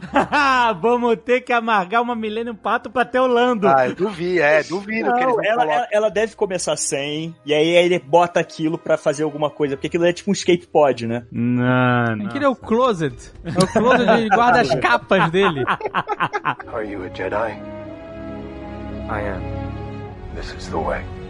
Tem o The Acolyte. The Acolyte. Assim, todos nós fãs sonhamos com uma série de Knights of the Old Republic. Todo mundo que jogou o jogo e tal. É uma ideia muito maneira porque ela não precisa ficar se conectando com o filme, sabe? Ah, não, eu tenho que fazer isso porque isso aqui vai acontecer, porque esse personagem vai morrer, que não sei o que e tal. Como é milhares de anos atrás e no universo Star Wars a tecnologia é igual por todas as eras, né? É basicamente um papel em branco pra você fazer qualquer coisa de Star Wars. É muito maneiro. Mas o Acolyte não se passa milhares de anos, ele passa alguns séculos antes do Phantom Menace, né? Do, do episódio 1. E o que, que significa isso? Não necessariamente alguns séculos antes. Essa aqui tá sendo a questão agora, porque ele vai ser no final da High Republic. O Isso. final da High Republic é um pouco antes do início do episódio 1. É, mas é nos últimos dias da Alta República. É, Isso. então seria tipo 50, 100 anos no máximo antes do episódio 1. Então já tem Yoda. É, exatamente. Não, se fosse Os 500, cálculos. eu adoro, cara, eu adoraria, se fosse pra ser nesse período, eu adoraria que fosse tipo 500 anos antes e o protagonista dessa porra ser um jovem Yoda. A gente ter o jovem Yoda com O real Baby Yoda, Yoda. o Baby Yoda adolescente. Yoda. Tem um furo nesse cálculo porque quando eles falam dos Siths no, no episódio 1, o Mace Windu questiona, ele fala assim, não, pera lá, os Siths não existem há, mi- há- ele, ele usa, né, há, há milhares de anos, há mil anos. né? Mil anos, é. Milanos, que é a palavra É, correta, mil Milanos. Ele fala, não É, mas existe há o mil Mace anos. Windu, ele não, não tá Não, muito informado não, né? Meu Puta, amigo, mas vocês falaram de Yoda. amigo, o Yoda falou que o Luke era o último Jedi. Hum, entendeu? Bullshit. Ele tava, né?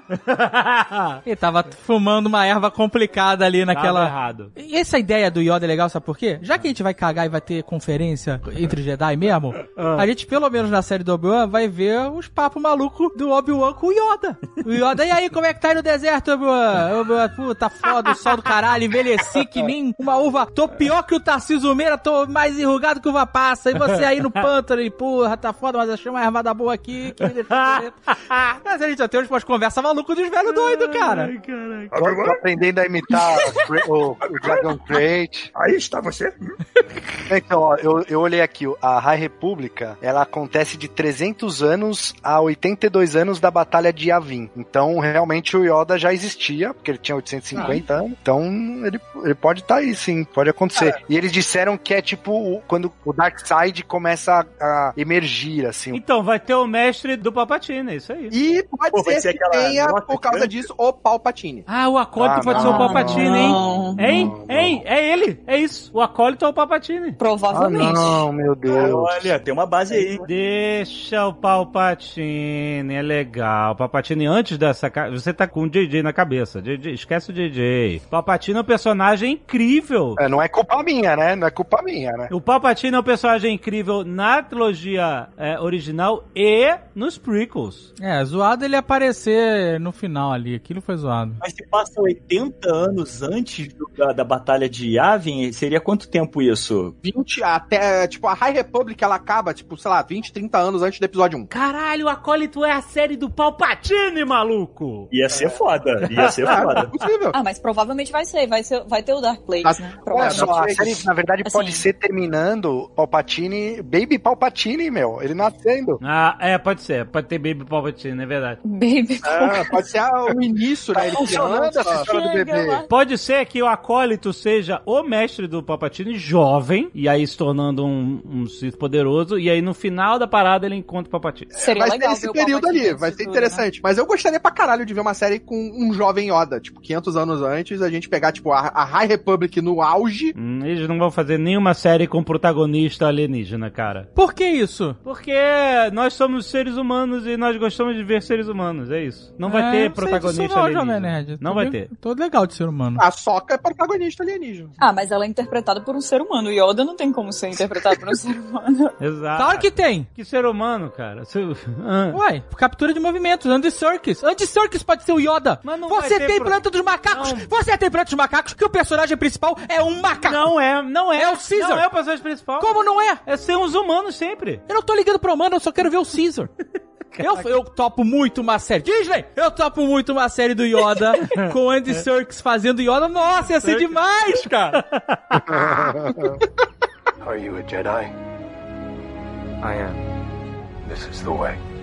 Acho que das séries acho que falta. The Bad Batch. É o Bad Batch. Bad Batch. Isso é o que? Stormtrooper? É Clone Trooper. Vão ser Clone Troopers. Isso é tipo a série do Tarantino. É tipo o Reservoir Dogs É tipo- de Star tipo, Wars. exatamente. Seria muito foda, né? É um bom pitch. Porra, seria incrível. É sério isso? É uma série animada que vai se passar pouco depois das guerras clônicas, então vai ser pós-destruição de tudo, pós-queda dos Jedi. Vai ser ali naquele período. 76, né? É, o Ordem 66. Vai ser uma galera que é clone e geneticamente alterados. Eles são experimentos. né? Cara, olha só, o Clone Wars, o desenho, tem uns episódios muito maneiros com os soldados clones. Muito, muito. demais. E, e tinha um jogo de videogame, de, de computador de tiro, que era só de clones, cara. E esse jogo era incrível, cara. Porque você Republic tinha, Commando. você tinha clone com lança-chamas, granada. Era um dos, um dos melhores jogos Star Wars de todos. Exatamente. A, a Bad. Batch aí, eles foram introduzidos na última temporada de Clone Wars, na sétima temporada. Eles vão trazer de volta o mesmo ator, né? O Temuera Morrison, né? Porque ele que é o clone, ele foi o É. clone em todos os filmes. Não, não, não, mas. Não, não, peraí, o Bad Batch. É ele animado, é uma né? animação estilo Clone Wars. Ah, tá. Ele é vai ser muito- fazendo, é. vai ser ele fazendo a voz de todo mundo. Não, não, Vai não é o com- que faz a voz, é um outro cara que fez de todos os clones, clones. de todas as animações e tal. E o Bad Batch apareceu na última temporada de Clone Uhum. Wars, nos quatro primeiros episódios. Eu sou tão beat que depois que eu terminei de ver, eu procurei na internet se tinha boneco já deles pra comprar, porque eles estão fantásticos. E é uma equipe, tipo, tem o, o Fortão, tem o cara inteligente, tem o Mas eles são Sniper. clones. Não, mas então. Cara, a não, interação Eles deles são é clones muito, muito boa. modificados. eles são clones Entendi. modificados, exatamente. Então eles, E eles tem o lembram. Rex, né? É, o Rex é o melhor Sem personagem aqui, da sem série. Rex Tem o Rex também, Rex. é. O Rex É, legal. É, é o E o que líder- tem de Star Wars é o Rex. E o líder do Bad Batch, ele, ele, episódio, ele é o? Stallone, certeza que eles basearam no Stallone, que tem até a faixa vermelha do Rambo na cabeça, é muito bom. Ah, sim. E a parada vai ser meio que uma continuação direta do Clone Wars. Vai ser quase que pouco tempo depois. Vai ser depois do Da final da Guerra 66. Clônica. O pessoal fala pra gente, pra, ah, Jovem Nerd, agora que tem Disney Plus, vai ver Clone Wars, e tá todo mundo falando, eu vou ver, gente, eu vou ver o Clone Wars, porque eles falam, ah, esses últimos quatro episódios, os últimos quatro episódios do Clone Wars são a parada mais foda do universo, todo mundo falou desses últimos quatro episódios, eu tô curioso. Nossa, Mas- mas são é. mesmo. Eu sei que é impossível, né, ter o Tarantino fazendo a série muito. Um episódio que seja, mu- muito menos a série inteira. Mas seria muito foda ter diálogos tipo Tarantino, porque você lembra no Mandalorian, primeira temporada, aquele É. diálogo de Stormtroopers, eles tentando atirar na lata e tal. Aquilo foi bem maneiro, cara. Isso seria. É claro que é uma série muito mais adulta, né? Ainda mais se você ter uma série de Stormtroopers ou Clone Troopers, não sei o que, que é. Troopers, anyway. conversando, sabe? Seria puta, muito foda. Seria, mas é impossível ter algo no nível, sabe, Reservoir Dogs. I don't believe in tips. Vai ter a trilogia dele, né? Ou tem um filme dele, né? Que tá. Que ele tá vai rolar, né? Vai rolar um filme dele. Não. Vai Nossa, fazer, cara, vai fazer o. bem ele vai fazer a versão do Jojo Rabbit, só que com Star Wars, né? Vai ser o Kylo Ren criança falando com o Vader fantasma na mente dele. Eu, vou Cara, dizer, eu... não ficaria triste com isso, sinceramente. Não ficaria... Porque se tem uma pessoa que consegue fazer isso funcionar, é o Taika Waititi. ah, é verdade, vai ter o um negócio do. O que, que ele vai fazer, o Taika? Alguma coisa, não, não falaram. Ninguém sabe ainda? É, não, mas eu acho que é filme, pô. E ele postou no Instagram assim, ah, mal posso esperar para estragar a influência das pessoas. Mas ele é muito bom, cara. É, ele é, ele é muito, muito bom. bom. Eu, eu confio. Acho que ele, ele é o máximo, assim. É que, eu não quero comparar ele com o Tarantino, né? São diferentes no final e, e- e tão bons quanto, né? Os dois. Mas ele, ele tem uma pegada mais ácida, assim, vamos dizer, né? tem, ele tem um ótimo timing comédico. É, ele poderia trazer isso pra Star Wars, sabe? Seria muito bom. A questão é, tudo que Star Wars faz é muito amplo. Ele tenta pegar todo mundo. Ele quer pegar criança, ele quer pegar os velhos adultos, que é tudo fã É, de, de 40, 50 anos atrás. isso, aí o Mandalorian, exatamente. E- porque, por exemplo, Jojo Rabbit, apesar de ser um filme que tem uma estética, entre, estética, e não entendam mal é, ao falar isso, uma estética infantil, tem unicórnio de carne, tem Hitler fofinho, sabe qual é? Tem, tem crianças eh, fantasiadas, é um filme muito adulto e muito sério, com a mensagem Extremamente. é muito precisa no que ele quer dizer, né? Eu não sei se isso vai pra Star Wars, pelo menos pra estratégia que eles têm pra Star Wars. É claro que eles estão diversificando tantos produtos que a gente pode sonhar, né? É, eu tenho curiosidade porque ele fez Thor Ragnarok, que é um, foi um filme que dividiu muito a, a galera, né? Teve gente que achou uma porcaria e teve gente que gostou bastante, né? Porque foi um filme. Eu fiquei confuso com Thor, porque a primeira vez que eu vi no cinema achei ruim, porque eu tava esperando uma coisa. Aí depois, quando eu vi a segunda vez, eu gostei muito. Eu então, tipo amei. assim, eu, eu odiei Pô, a eu primeira adorei vez que eu assisti, na segunda adorei vez eu adorei o filme. Thor Ragnarok, nossa, bom demais. Então, a- o problema, as pessoas têm preocupação com emoções, né? Ah, as emoções. Eu tenho, tem negócio, ah, se eu pudesse, eu ficaria livre, né, sei lá, do amor. não, não tem que negócio? Aí o cara fala, ah, eu prefiro amar do que nunca ter amado. Não tem esse negócio de poeta aí que Ah. fala. Caraca, o o David tá recebendo e-mail com PowerPoint ainda, essa.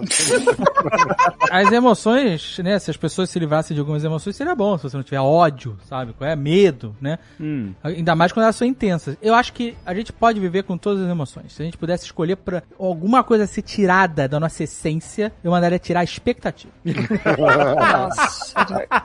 Que a expectativa é um monstro terrível que pode te iludir, cara. E aí eles, é o que o Rex falou, Thor Ragnarok, por exemplo, pra ele, ele, ah, no- depois eu vi de novo e aí eu entendi, gostei mais. Porque a expectativa dele tava pra uma coisa, e a expectativa às vezes ela é um problema, às vezes ela é muito boa, mas às vezes ela é um problema sério. Então, é bom você estar falando isso porque esse é todo o problema que você tem com o Mandalorian. Não é? A sua expectativa quebrada. Não é, não é diferente. Então, sim. mas assim- Você vive falando, ah, eu pensei que ia ser Mandalorian. Mas a culpa não é minha. Complicated Profession e tal. eu Mas me venderam um isso. negócio errado. É a expectativa errada, isso. Mas você, então, teve, você não se o aguentou. cara fala, mas olha só, Você não aguentou. Mas o cara, se o cara fala assim, a gente vai fazer uma série do Mandalorian, esse pôster aqui, é isso que a gente vai entregar, só Deus sabe o que vai ser. Aham. É uma coisa. Agora o cara me vendeu um faroeste. É isso, mas você tá descrevendo exatamente isso. Faroeste- Quebrou a sua expectativa, você Mas aí o cara, o cara, a Disney foi maldosa.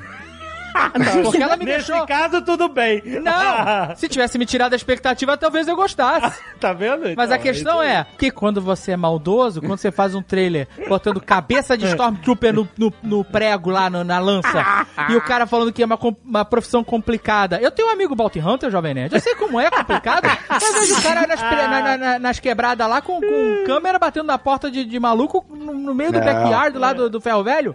Era isso que eu esperava, sabe qual é? Tem, mas Eu o, isso, cara? o, o Fernando batendo na porta do cara, o cara abrindo a, a porta e ele entregando os papéis da audiência, you are servant. Mas tem. Caraca, que servant. Uma coisa pro Dave, que ele falou, né, dos Stormtroopers conversando, aí, tipo, tem um Stormtrooper falando pro outro, treinando tirinho, fazendo piada e tal, e aquele time ali da coisa, aquele episódio é dirigido pelo Taika Waititi. Verdade. É verdade. Puta, cara. Ele é muito bom, né? É, exatamente, ele é bom nisso. É, esse cara, ele pode ser o que eu preciso em Star Wars. Nossa. Olha aí, você já criando expectativas. Deus tira isso de mim.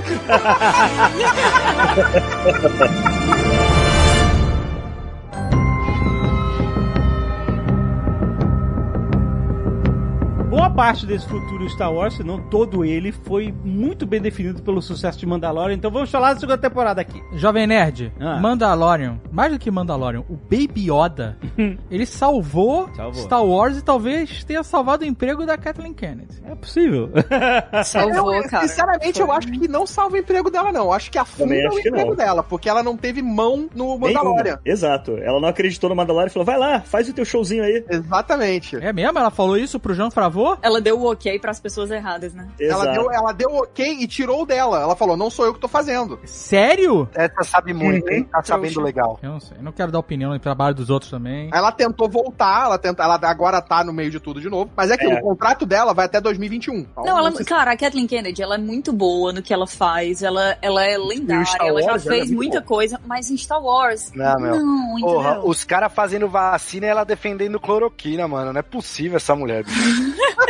Sinceramente. Então, Mandalorian é um, é um produto do Jean Favreau. Isso. Ele é o dono da porra toda. Esse cara é um toque de Midas, né? Ele é, ele é Porra, eu incrível. queria esse cara num projeto nosso, Jovem Nerd. Vamos- Ah, vamos, vamos chamar Bota ele. só um dedinho, assim, o cara meteu a mão no Homem de Ferro, o cara transformou o MCU, maluco. Ele, ele criou o MCU. Não isso é? É, exatamente. Puta merda. Jean, ainda tem um filme maravilhoso de food truck, dá mó fome. É, é aquele bom filme é maravilhoso. Aquele filme é maravilhoso. Olha só. Peraí, deixa eu abrir aqui meu bloco de notas que eu até anotei. Eu fui vendo, Vamos lá. eu fui vendo o Mandalorian anotando. Eu não queria ser essa pessoa, mas... Olha, O episódio 1. sabe uma coisa que eu fiquei muito empolgado? Hum. Eu fiquei muito feliz. Hum, Como um cara que, né, um, um entusiasta de ciência. vem. Pela primeira vez na história de Star Wars, tem duas sombras em Tatooine. quando ele vem na speeder bike, eu sempre ouvi essa história. Gente, se tem dois sóis em Tatooine, deveria ter duas sombras, entendeu? E aí ele vem de speeder bike em direção à câmera e speeder bike tem duas sombras. Eu não acreditei, eu fiquei tão feliz. Ah, que foda.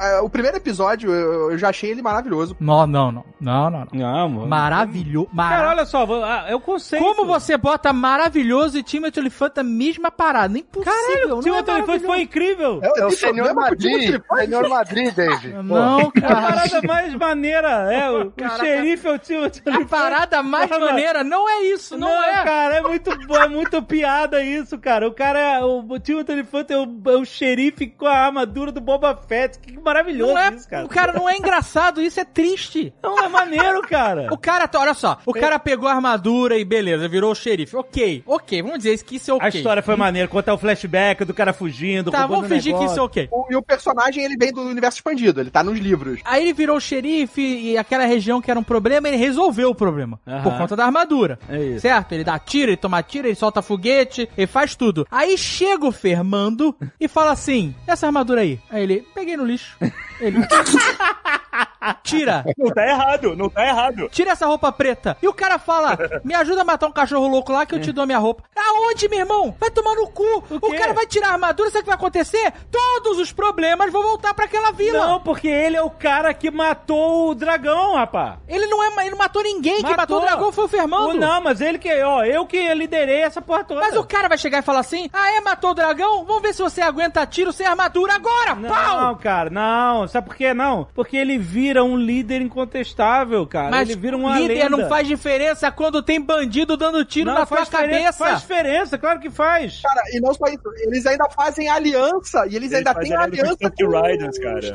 Mas o povo da areia não era o problema daquela região, eram os outros malucos que vinham era tocando problema terror. sim, era problema que eles não... Naquele Já tinham momento. deixado de ser. Não, ele Não, fala que os Riders também eram um problema, que Peraí, É, os Tusk Riders Eles atacavam a cidade. Mas, gente, não era o único problema e aquela cidade em defesa, a única linha de defesa era a armadura do Boba Fett, Não, que o cara. senhor Madrid falou assim, é, tu matou o dragão não, aí. cara, mas ele virou uma lenda. O problema da cidade era aquele verme maldito do Crate Dragon lá, cara. não era, cara. É Os caras tocando terror. Mas ele resolveu esse problema. Ele resolveu esse problema, ele matou todo mundo que era dessa gangue. Mas esse problema pode voltar, cara. Eu achei muito Não zoado o cara, voltar, cara, cara. entregar a defesa da região. Não, a defesa da região era muito pior com o dragão. Então, mas não coisa, é. É porque, se o, é voltar? porque o que faz ele ser o que ele é não é a armadura. O que faz ele ser o que ele é pra aquela galera é porque eles estavam precisando de um líder. E ele se Exato. destacou em cima disso aí. Isso, ele virou um líder. E ele sabia que ele ia ser morto. Se ele dissesse assim, eu não vou dar essa armadura nem a pau, tu pode chegar aqui, tacar um tapa na minha cara, nada vai acontecer, acabou-se. Não ia adiantar porque ele ia morrer do mesmo jeito. Tu acha que ele vai chegar na frente do Mandaloriano, radical, e dizer assim, não vou dar armadura, você que se vire? É, tá explodido daqui a pouco, meu amigo. Pô, Ele Fermando, inteligente O cara Ele é muito brilhante. inteligente, É, ele, sou- ele foi- soube negociar e ele tava com a mão ruim. Ele foi muito esperto, que ele falou assim, chegou o Mandalorian de verdade aqui pra pegar minha armadura. Eu perdi, eu vou morrer. Eu sempre soube que essa hora ia chegar. Ele usou isso a favor dele pra transformar ele numa lenda do oeste de Tatooine. consigo. E o pior é- e Ele o se é livrou da maior, cria- da última criatura que atormentava aquele deserto. A Não. Great Dragon. Esse personagem é muito legal, cara. Não é, não é. Ele não é tem muito... como ser. E outro Não, detalhe cara. importante, ele fez aliança com os Tusk Riders. Se a galera precisar de ajuda, ele ainda consegue pedir o apoio dos Tusk Riders pra ajudar ele. Isso. Gente, vocês com vocês estão. Esse sei, cara, esse cara Vocês foi muito muito, bom. Olha só, ele falou pro mando assim: me ajuda que eu entrego aí a armadura. Ah. Vamos fazer esse acordo. Sem violência. O mando fala assim: beleza. E no final tudo bem, ele fez alguma coisa. Mas o plano deles era: vamos botar esses otários aí na frente com bucha de canhão e a gente vai ficar aqui de longe olhando. E eles ficaram horas assistindo as pessoas serem massacradas pelo dragão e olhando de longe até que no, que, no finalzinho, que o cara nem precisava do Fermando pra aquele plano dele de juntar a Tusk Não, Rider. precisava, ele não... Ele Precisava. Na verdade, Nossa, ele precisava, ele só conseguiu juntar os Tusk é. por causa dele. É, o Fernando é a ligação com os Tusken Raiders. É, eu, eu- esse episódio, puta, eu não consigo, cara, não Porra, o gosto. episódio é legal, cara. É o primeiro é episódio western, bom. cara. O cara chega na cidadezinha. Não era tu que tava procurando o Western. O que Cara, é aconteceu? western. Exato, foi totalmente. Mas eu quero o Western direito. que bonitinho, Azagal. Mas eu quero essa direito. Eu não quero o Timothy Elefante, cara, entregando a armadura. É muito ruim, cara. Esse é o filme mais western, é o episódio mais western de toda a série. é, né? Olha, uma curiosidade aleatória de fã de Star Wars. Quando o Luke é atacado pelos Tusken Raiders e o Obi-Wan chega gritando pra espantar os Tusken Raiders, ele faz o som de um Crate Dragon, desse bicho aí. E o Timothy Olifante, também é uma curiosidade, é um xerife em Deadwood. Ó, ah, cara, legal. E você cara. fala isso como se fosse bom.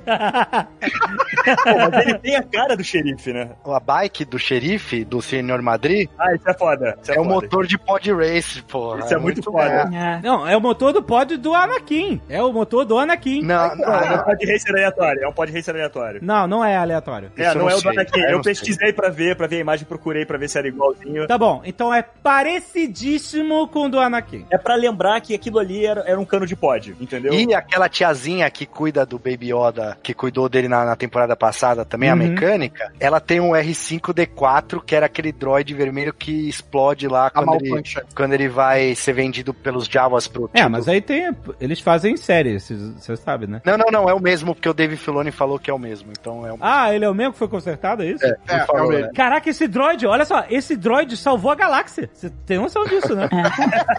é verdade.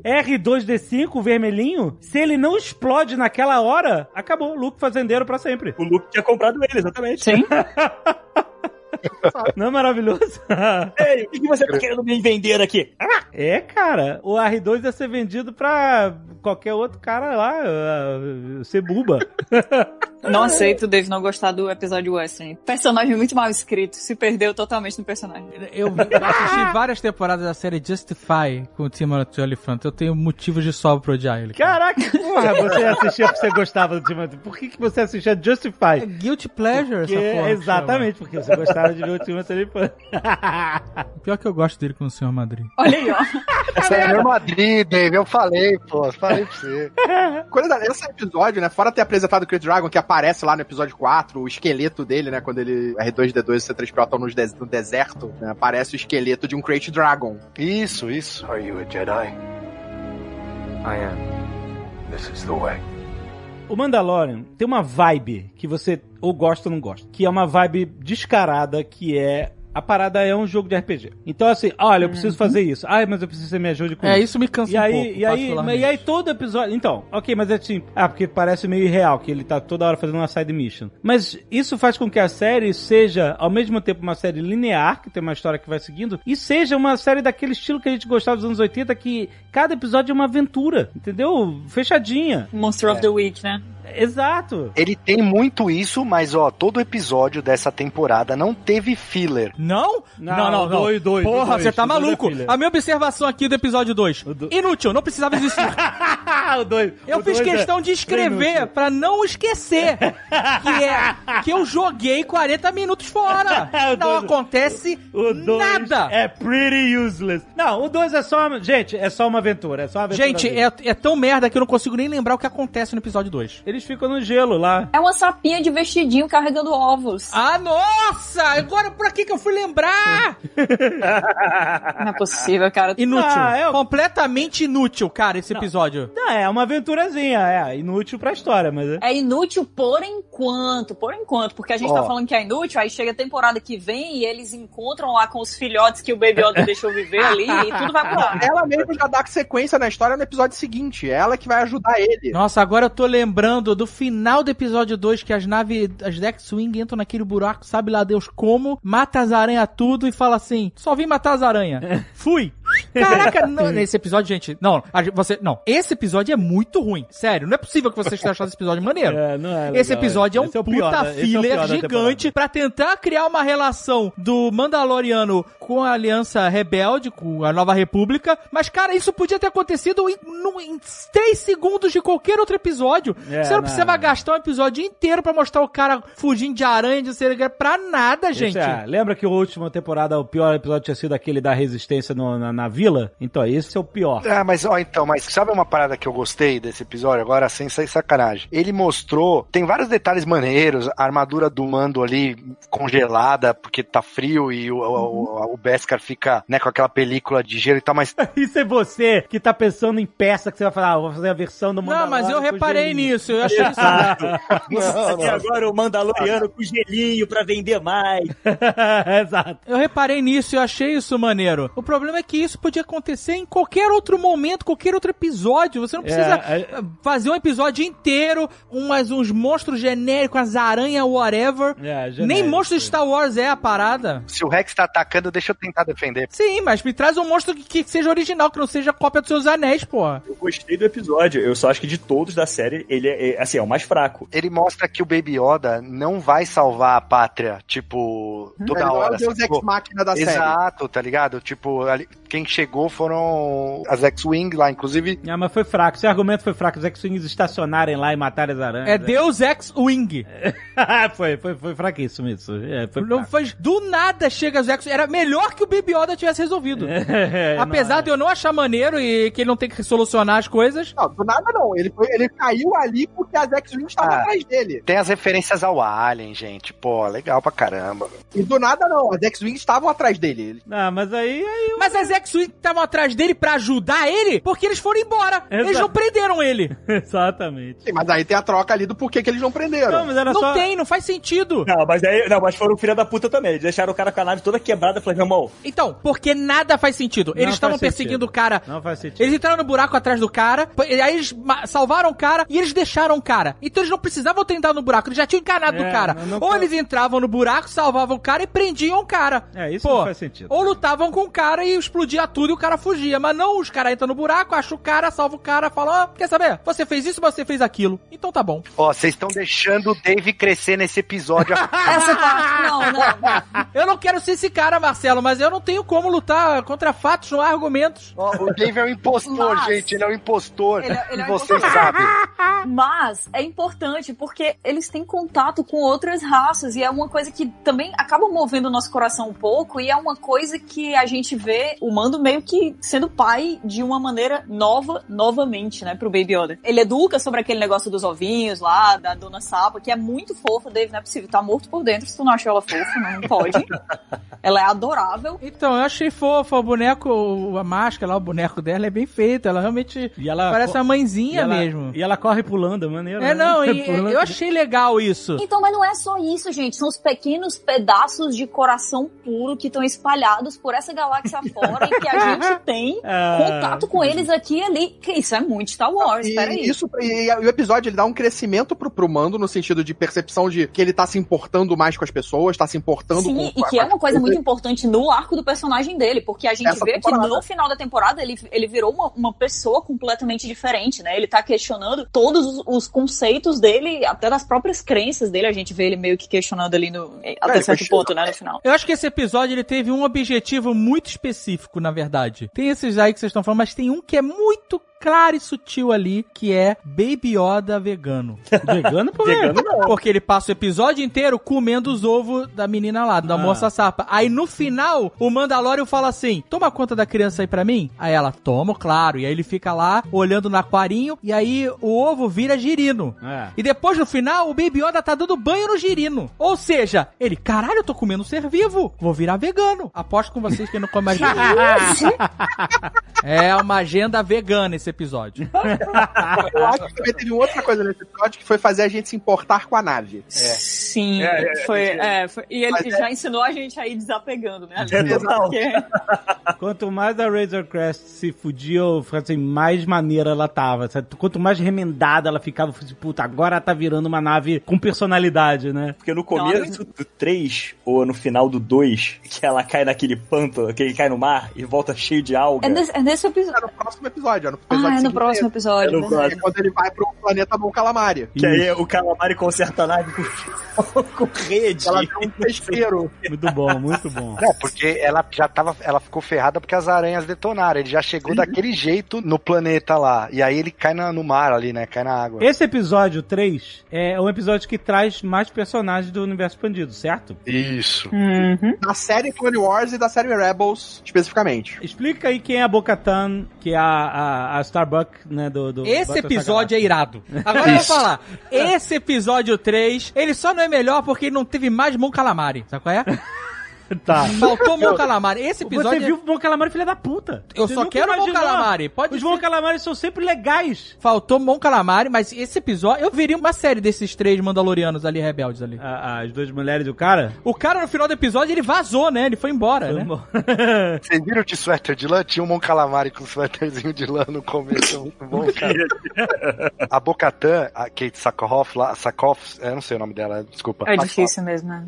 Que, que é a do Battlestar Galactica, né? Ela fazia a voz da Bocatan em Clone Wars também, na animação. Ah, que legal. Ela era a dubladora da, Não da. Bocatan. E a Bocatan, ela era a irmã da rainha Satine, que era a rainha de Mandalor na época das Guerras Clônicas. Que era o interesse romântico Isso, do do Obi-Wan, exato. Na época que Mandalor era pacífico. E a Bocatan, ela sempre foi guerreira, ela era, tipo, aliada do clã da Death Watch, que é a galera que salvou o Mando lá.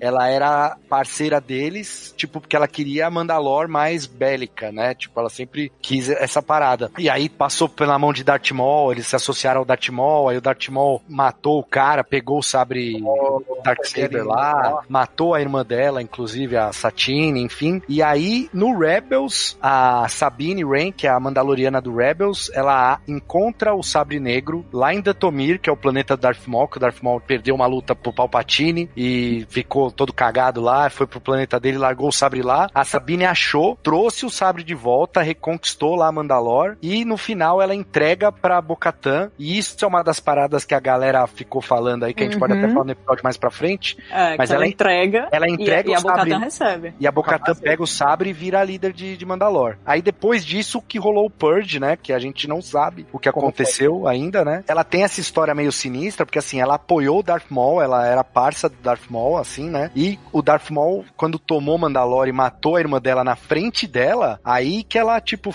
aí, tá- aí foi demais, ela fugiu, né? Ela conseguiu escapar ali do Darth Maul e se refugiou e tudo mais. Ela tem essa meio, tipo, ela não é 100% good, saca? Ela Pô, eu gostei muito desse personagem, cara, dessas duas personagens. O cara, ele meio que nem fede nem cheira, mas as duas mulheres são muito fodas. E no final elas pedem ajuda do mando. Ajuda a gente nessa... Nem precisava. Nem Não precisava, nada. não precisava mesmo. Pô, foi, chamaram de pena. Sabe quando estavam os três assim? Aí, vamos fazer lá a missão, tocar o terror, caralho. E, o- e o mando lá, ninguém vai chamar? Ele ali tá no canto. É, pois é. Sabe qual é? Ah, chama ele, vai. Ele tá com a mesma roupa que a gente. Chama Ah, ele. Pô, mas ele que segura os disparos laser, cara. Se não é por ele, eles não conseguiam passar naquele corredor pra atacar as granadas. É isso que, que ele é, o ridículo que escudo seja- humano. É ridículo. É ridículo. Escudo é boi de piranha, ela é boi de piranha É, total, né? porta-bala, porta-bala total. Eu achei maneiro que eu não sabia disso, porque eu também não acompanhei Clone Wars, esse negócio que eu tenho que recuperar aí, que... Jovem Nerd, eu vou te libertar disso. Não dá pra ver tudo, não precisa ver tudo. Mas eu quero... Você pode ver, se você quiser ver, beleza. Não, porque tem muito produto de Star Eu Wars, sei, eu sei, tem é muito verdade. produto que vai vir, você não precisa ver Tem tudo. que ver antes que comece a, a, a vir essa série toda aí, mano. Não, e outra coisa, você não vai ver tudo. Se você quiser ver tudo, veja tudo. Você não precisa ver tudo. Existem várias listas online pra você escolher, pra ver os episódios mais relevantes e importantes. Tem resumo? Canal de resumo? Não, olha só. Mas eu achei maneiro que ele tirou o capacete, aí ele... Ah, que porra é essa? Caraca, isso eu achei, mano. Esse episódio realmente é muito bom. Nossa, isso é demais, cara. Isso é demais. Aí- Esse episódio ele é muito bom porque ele muda, ele, ele- porque a gente tava todo naquele negócio de this is the way, Exato. não pode tirar o capacete e tal. E quando eles falam assim, não, você é um fanático. Exatamente. Você é um fanático, você nem sabe que você é um fanático religioso. Nossa, isso é Muito muito foda, maneiro. né? Isso, Muito isso eu tenho que falar aqui. Isso é muito maneiro. Essa eu tô aqui parada- batendo em Mandaloriano há, há dois Nerdcasts seguidos. mas esse episódio, ele é foda, cara. O mais foda é ele falar assim, você não sabia que você era um fanático. Exato. Né? Isso é foda. Caraca. E a gente também não, né? Essa é a parte mais legal, é que quando ela fala isso, a gente fica assim, ah, faz sentido? não é? E o que é legal é que é que vai construindo toda a evolução do personagem pro final da série. E essa evolução dessa temporada foi muito boa. Não, Foi. Ele aprendeu muito. Antes ele era aquele cara que só tinha aquela vida. This is the way. Now Sim. the way is not clear. That's not the only way. Exatamente. Exato, exato. É, e ele, Até e ele porque, começa tipo- a aceitar os outros e dobrar as regras pra fazer o bem e as coisas certas, até mais do que a própria Bocatan depois. Caraca, vocês se ligaram numa coisa? Ah, Vai ser muito ruim. o que, o que é? O Frank Sinatra era um mandaloriano. Como assim? O quê? This is my way. Caraca, que horrível. Ô, Rex, não, não, não. deixa, Rex. Agora esculacha também. Essa eu pensaria também, cara. Não é This is my way, é My Way o nome da música. My way. Aí é porque é o way dele. This is my way. Ele não fala, ele fala I did it my way. Porque sim. Porque ele faz o caminho Tá bom, dele. ah, tá bom. Ah, a piada era que é uma música de Mandaloriano. Aí, fly me to the moon. Não é, não é a mesma música, tá Mas é outra, porque ele é, ele é um mandaloriano, então ele viaja. Não vai funcionar, não vai funcionar. tá tentando Blue a piada. eyes, baby. Ah, ele, tinha- ele era castanho, né? Blue Eyes, essa música do Elton John. Ah, não é do Frank Sinatra? Ah, o Frank Sinatra tinha olho azul, não tinha? É, mas essa música não é do Frank Sinatra. Caraca, olha. E aquela outra? Is up to you. Tá. Tu. E. Vai, vai, vou derrubar a conexão, né, legal. Caraca, o que, que tá O que aconteceu com o Casagal? Meu Deus, a edição, a edição do Nerdcast RPG matou. É o RPG, é o RPG. Só... É, exato, a gente ainda tá na vibe do Nerdcast RPG. Acabou o filtro. Mas o problema foi o final. O problema foi o final, David. Como assim? Now the end is near, and so I face the final curtain. É, essa é Mauê. Ah, caralho. Gente, para, para, para, para. Vamos continuar aqui. Caraca, alguém que, nerd que, que faz música aí, tem uns nerd de música, né? Não. Fazer a versão Tem. This is the way, versão mandaloriano. Não, caralho, larga isso, cara. Essa piada é horrível. Você tá querendo construir a piada. Não. Deixa eu sonhar. Vai, episódio 3, foi muito bom. Tem o negócio de recuperar o. O que, que ela queria naquela Ela nave? queria era? pegar a nave, pegar a arma, pegar tudo. Ela queria as armas. Ah, que ela quer recuperar a Mandalore, é isso. Ela queria o Moff Gideon e é maneiro esse episódio porque ele liga no final. E essa- esse episódio realmente foi muito bom. Esse, esse Porque episódio... ele deixou o Baby Yoda com a babá lá, da- entendeu? É o que eu tô falando, não sou eu que tô dizendo, não.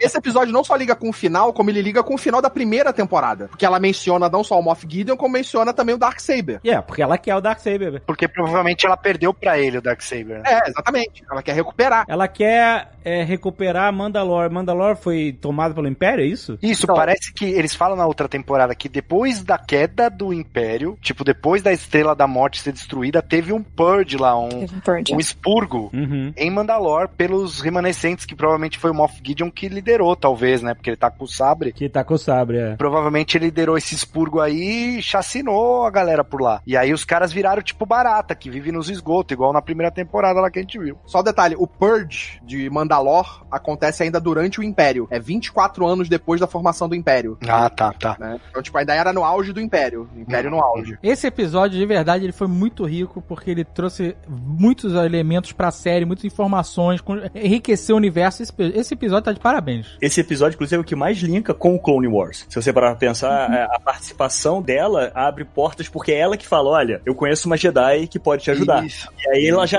linka com a Soca. Esse realmente é o episódio que linka com tudo que a gente conhece do que foi apresentado antes nos desenhos do Rebels e tudo mais, e do Clone Wars e tudo mais. Né, e a movimentação, assim, a gente que assiste as séries, né? A gente sempre pensou, pô, como seriam os Mandalorianos live action, né? E a movimentação, a roupa dela é igualzinha da animação, é muito louco. Eu lembro que no- teve um cast que o, Alexandre até falou, pô, mas essa linguagem da animação, será que elas funcionam nos filmes e tal? E, tipo, os caras provaram que é possível fazer essa transição pro live action funcionar do jeito foda. E tem um detalhe animal, que é no finalzinho ali, que é aquele, o, o capitão da nave, ele se mata tipo cianureto, assim, né? Aham. Aí ele se suicida, né? Quando ele é pego. É, isso é maneiro pra caramba. Ele dá um negócio de choque, né? Porque ali era This is the way dele. É, era o fanatismo deles, né? É, tipo, é a parada que a gente não vê, não, não tinha visto isso no, no Império, né? É porque normalmente a gente vê esses militares de alta patente do Império, eles são sempre meio uns merdas, né? São sempre um pouco covardes, um pouco, né, traidores, né? Pensa o seguinte, você o Vader como teu chefe, o tempo inteiro enforcando o cara que tá do teu lado, você também ia ficar preocupado. Mas esse cara é sinistro porque ele tá lá no transporte, tá tudo dando errado, os caras estão invadindo, e todo mundo é meio merda, né? Que três malandros conseguem dar pau nos caras tudo. Mas esse cara, ele, ele tem a convicção. Porque ele te fica vendo esse império que é todo mambembe, né? O tempo inteiro, os soldados são uns bostas, os líderes são uns bostas,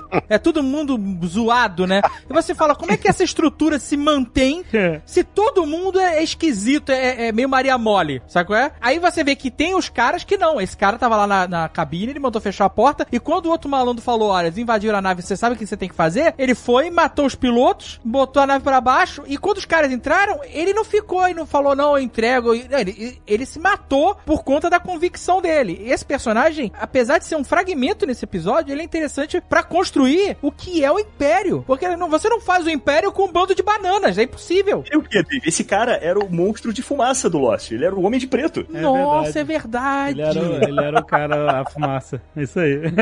Ultimate Villain. Are you a Jedi? I am. This is the way.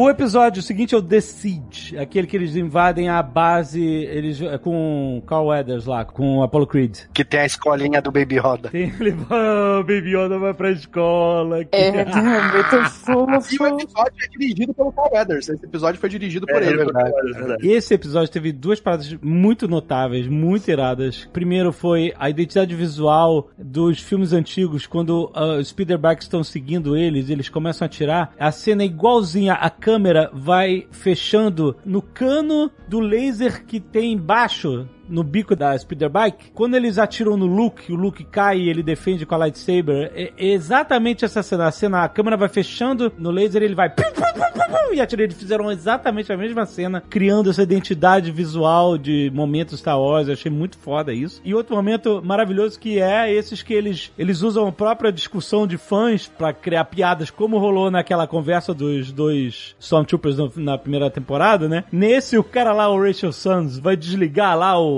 Tractor Beam, sei lá, vai desligar um negócio lá naquela base. O cara fala assim: não tem corrimão aqui. Eu achei isso. Eu ri tão alto disso, porque é uma parada tão não dita em Star Wars, que é muito óbvio que tá em todo lugar, que eu achei muito bom. Eles pegaram o personagem pra, tipo assim, gente, ah, por que, que ninguém tá falando disso? É muito foda isso. Fica imaginando quantos acidentes de trabalho não tem. Exatamente. A insalubridade, piada cara, no, no Family Guy que tem uma piada que o cara fala: Meu, eu não quero plano de saúde, plano dentário, eu só queria um corrimão aqui. Exatamente.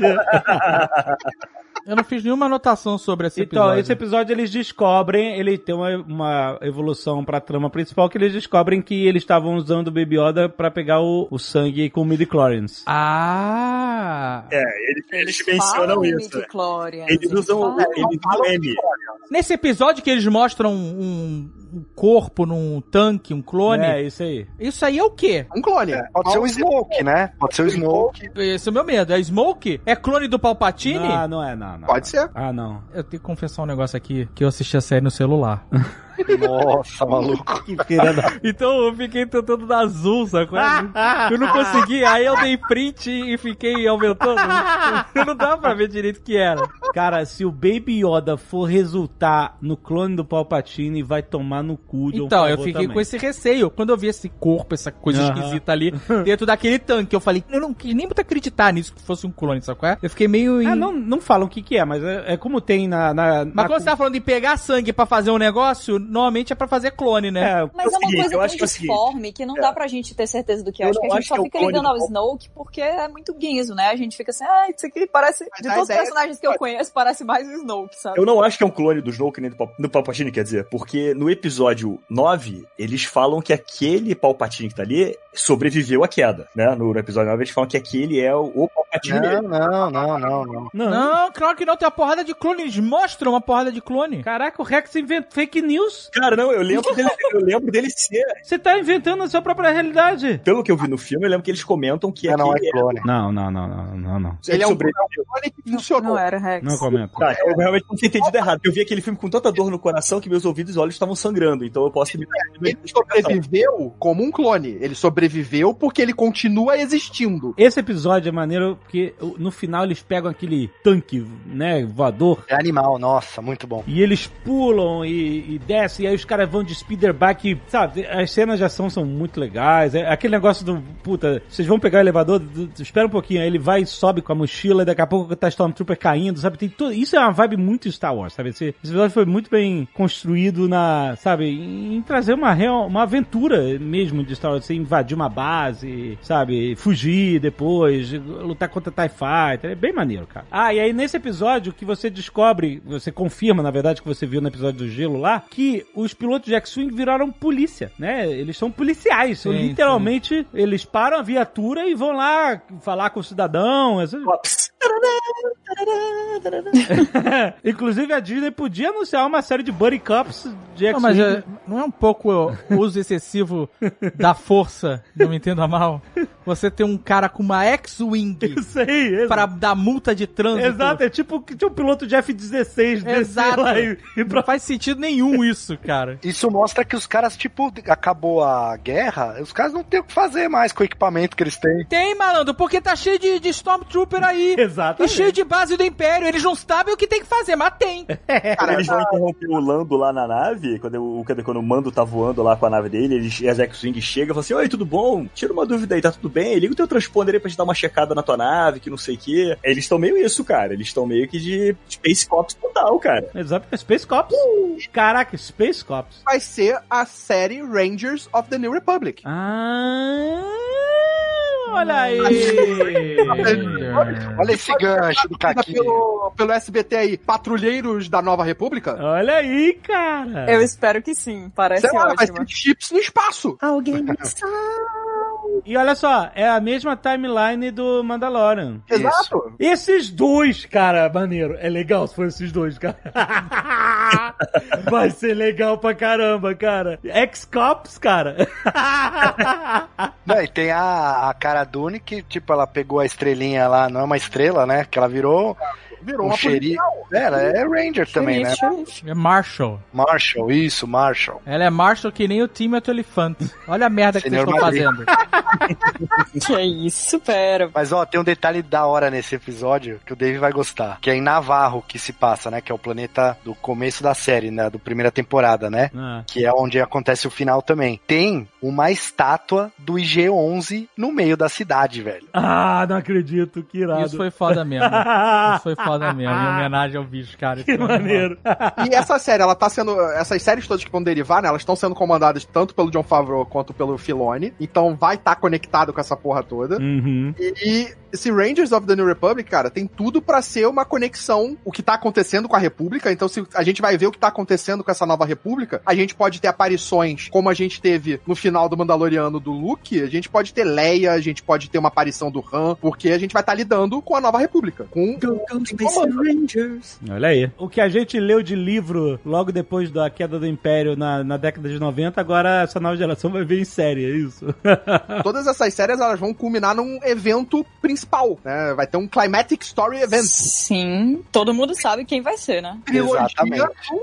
Exatamente. Aí a gal- a galera correu, correu, correu, deu a volta e voltaram pra Herdeiro do Império. Tentaram fugir. Exatamente. No episódio seguinte a esse, né? A gente vai ter a aparição da Ahsoka, que vai Isso. ter uma série dela, e ela está atrás do Tron, que é o que acontece no final do Rebels. No final do Rebels, a gente tem o Ezra desaparecendo junto com baleia. Com É, nem, nem, nem dá muito detalhe, porque eu, eu acredito que o Alexandre vai assistir, ele vai, ele vai gostar. Então, você tem ali eles desaparecendo, e aí você vai ter a Sabine, que era a Mandaloriana, e a Ahsoka indo atrás deles. A Disney lançou nessa nova leva de livros, né, que eles começaram a investir, um livro do Tron, né, novo, contando mais da história dele, ou seja, Mas é tipo um reboot, né? É um tipo um reboot do Tron, né? É, já é o interesse, é tipo um reboot, exatamente, já é o interesse da Disney de trazer esse personagem, mencionar ele, porque eles foram muito malandros. Eles quando, eles, quando a Disney falou assim: "Ah, isso aqui não é mais canônico", mas pera lá, tem umas coisas aqui que a gente pode pegar e a gente vai fazer diferente e vai trazer pra esse universo Disney. É por isso que eles chamaram Legends, né? Sim, porque porque, por assim, exemplo, tem, tem exemplo. certas coisas nas lendas que são verdade, só Porque, por exemplo,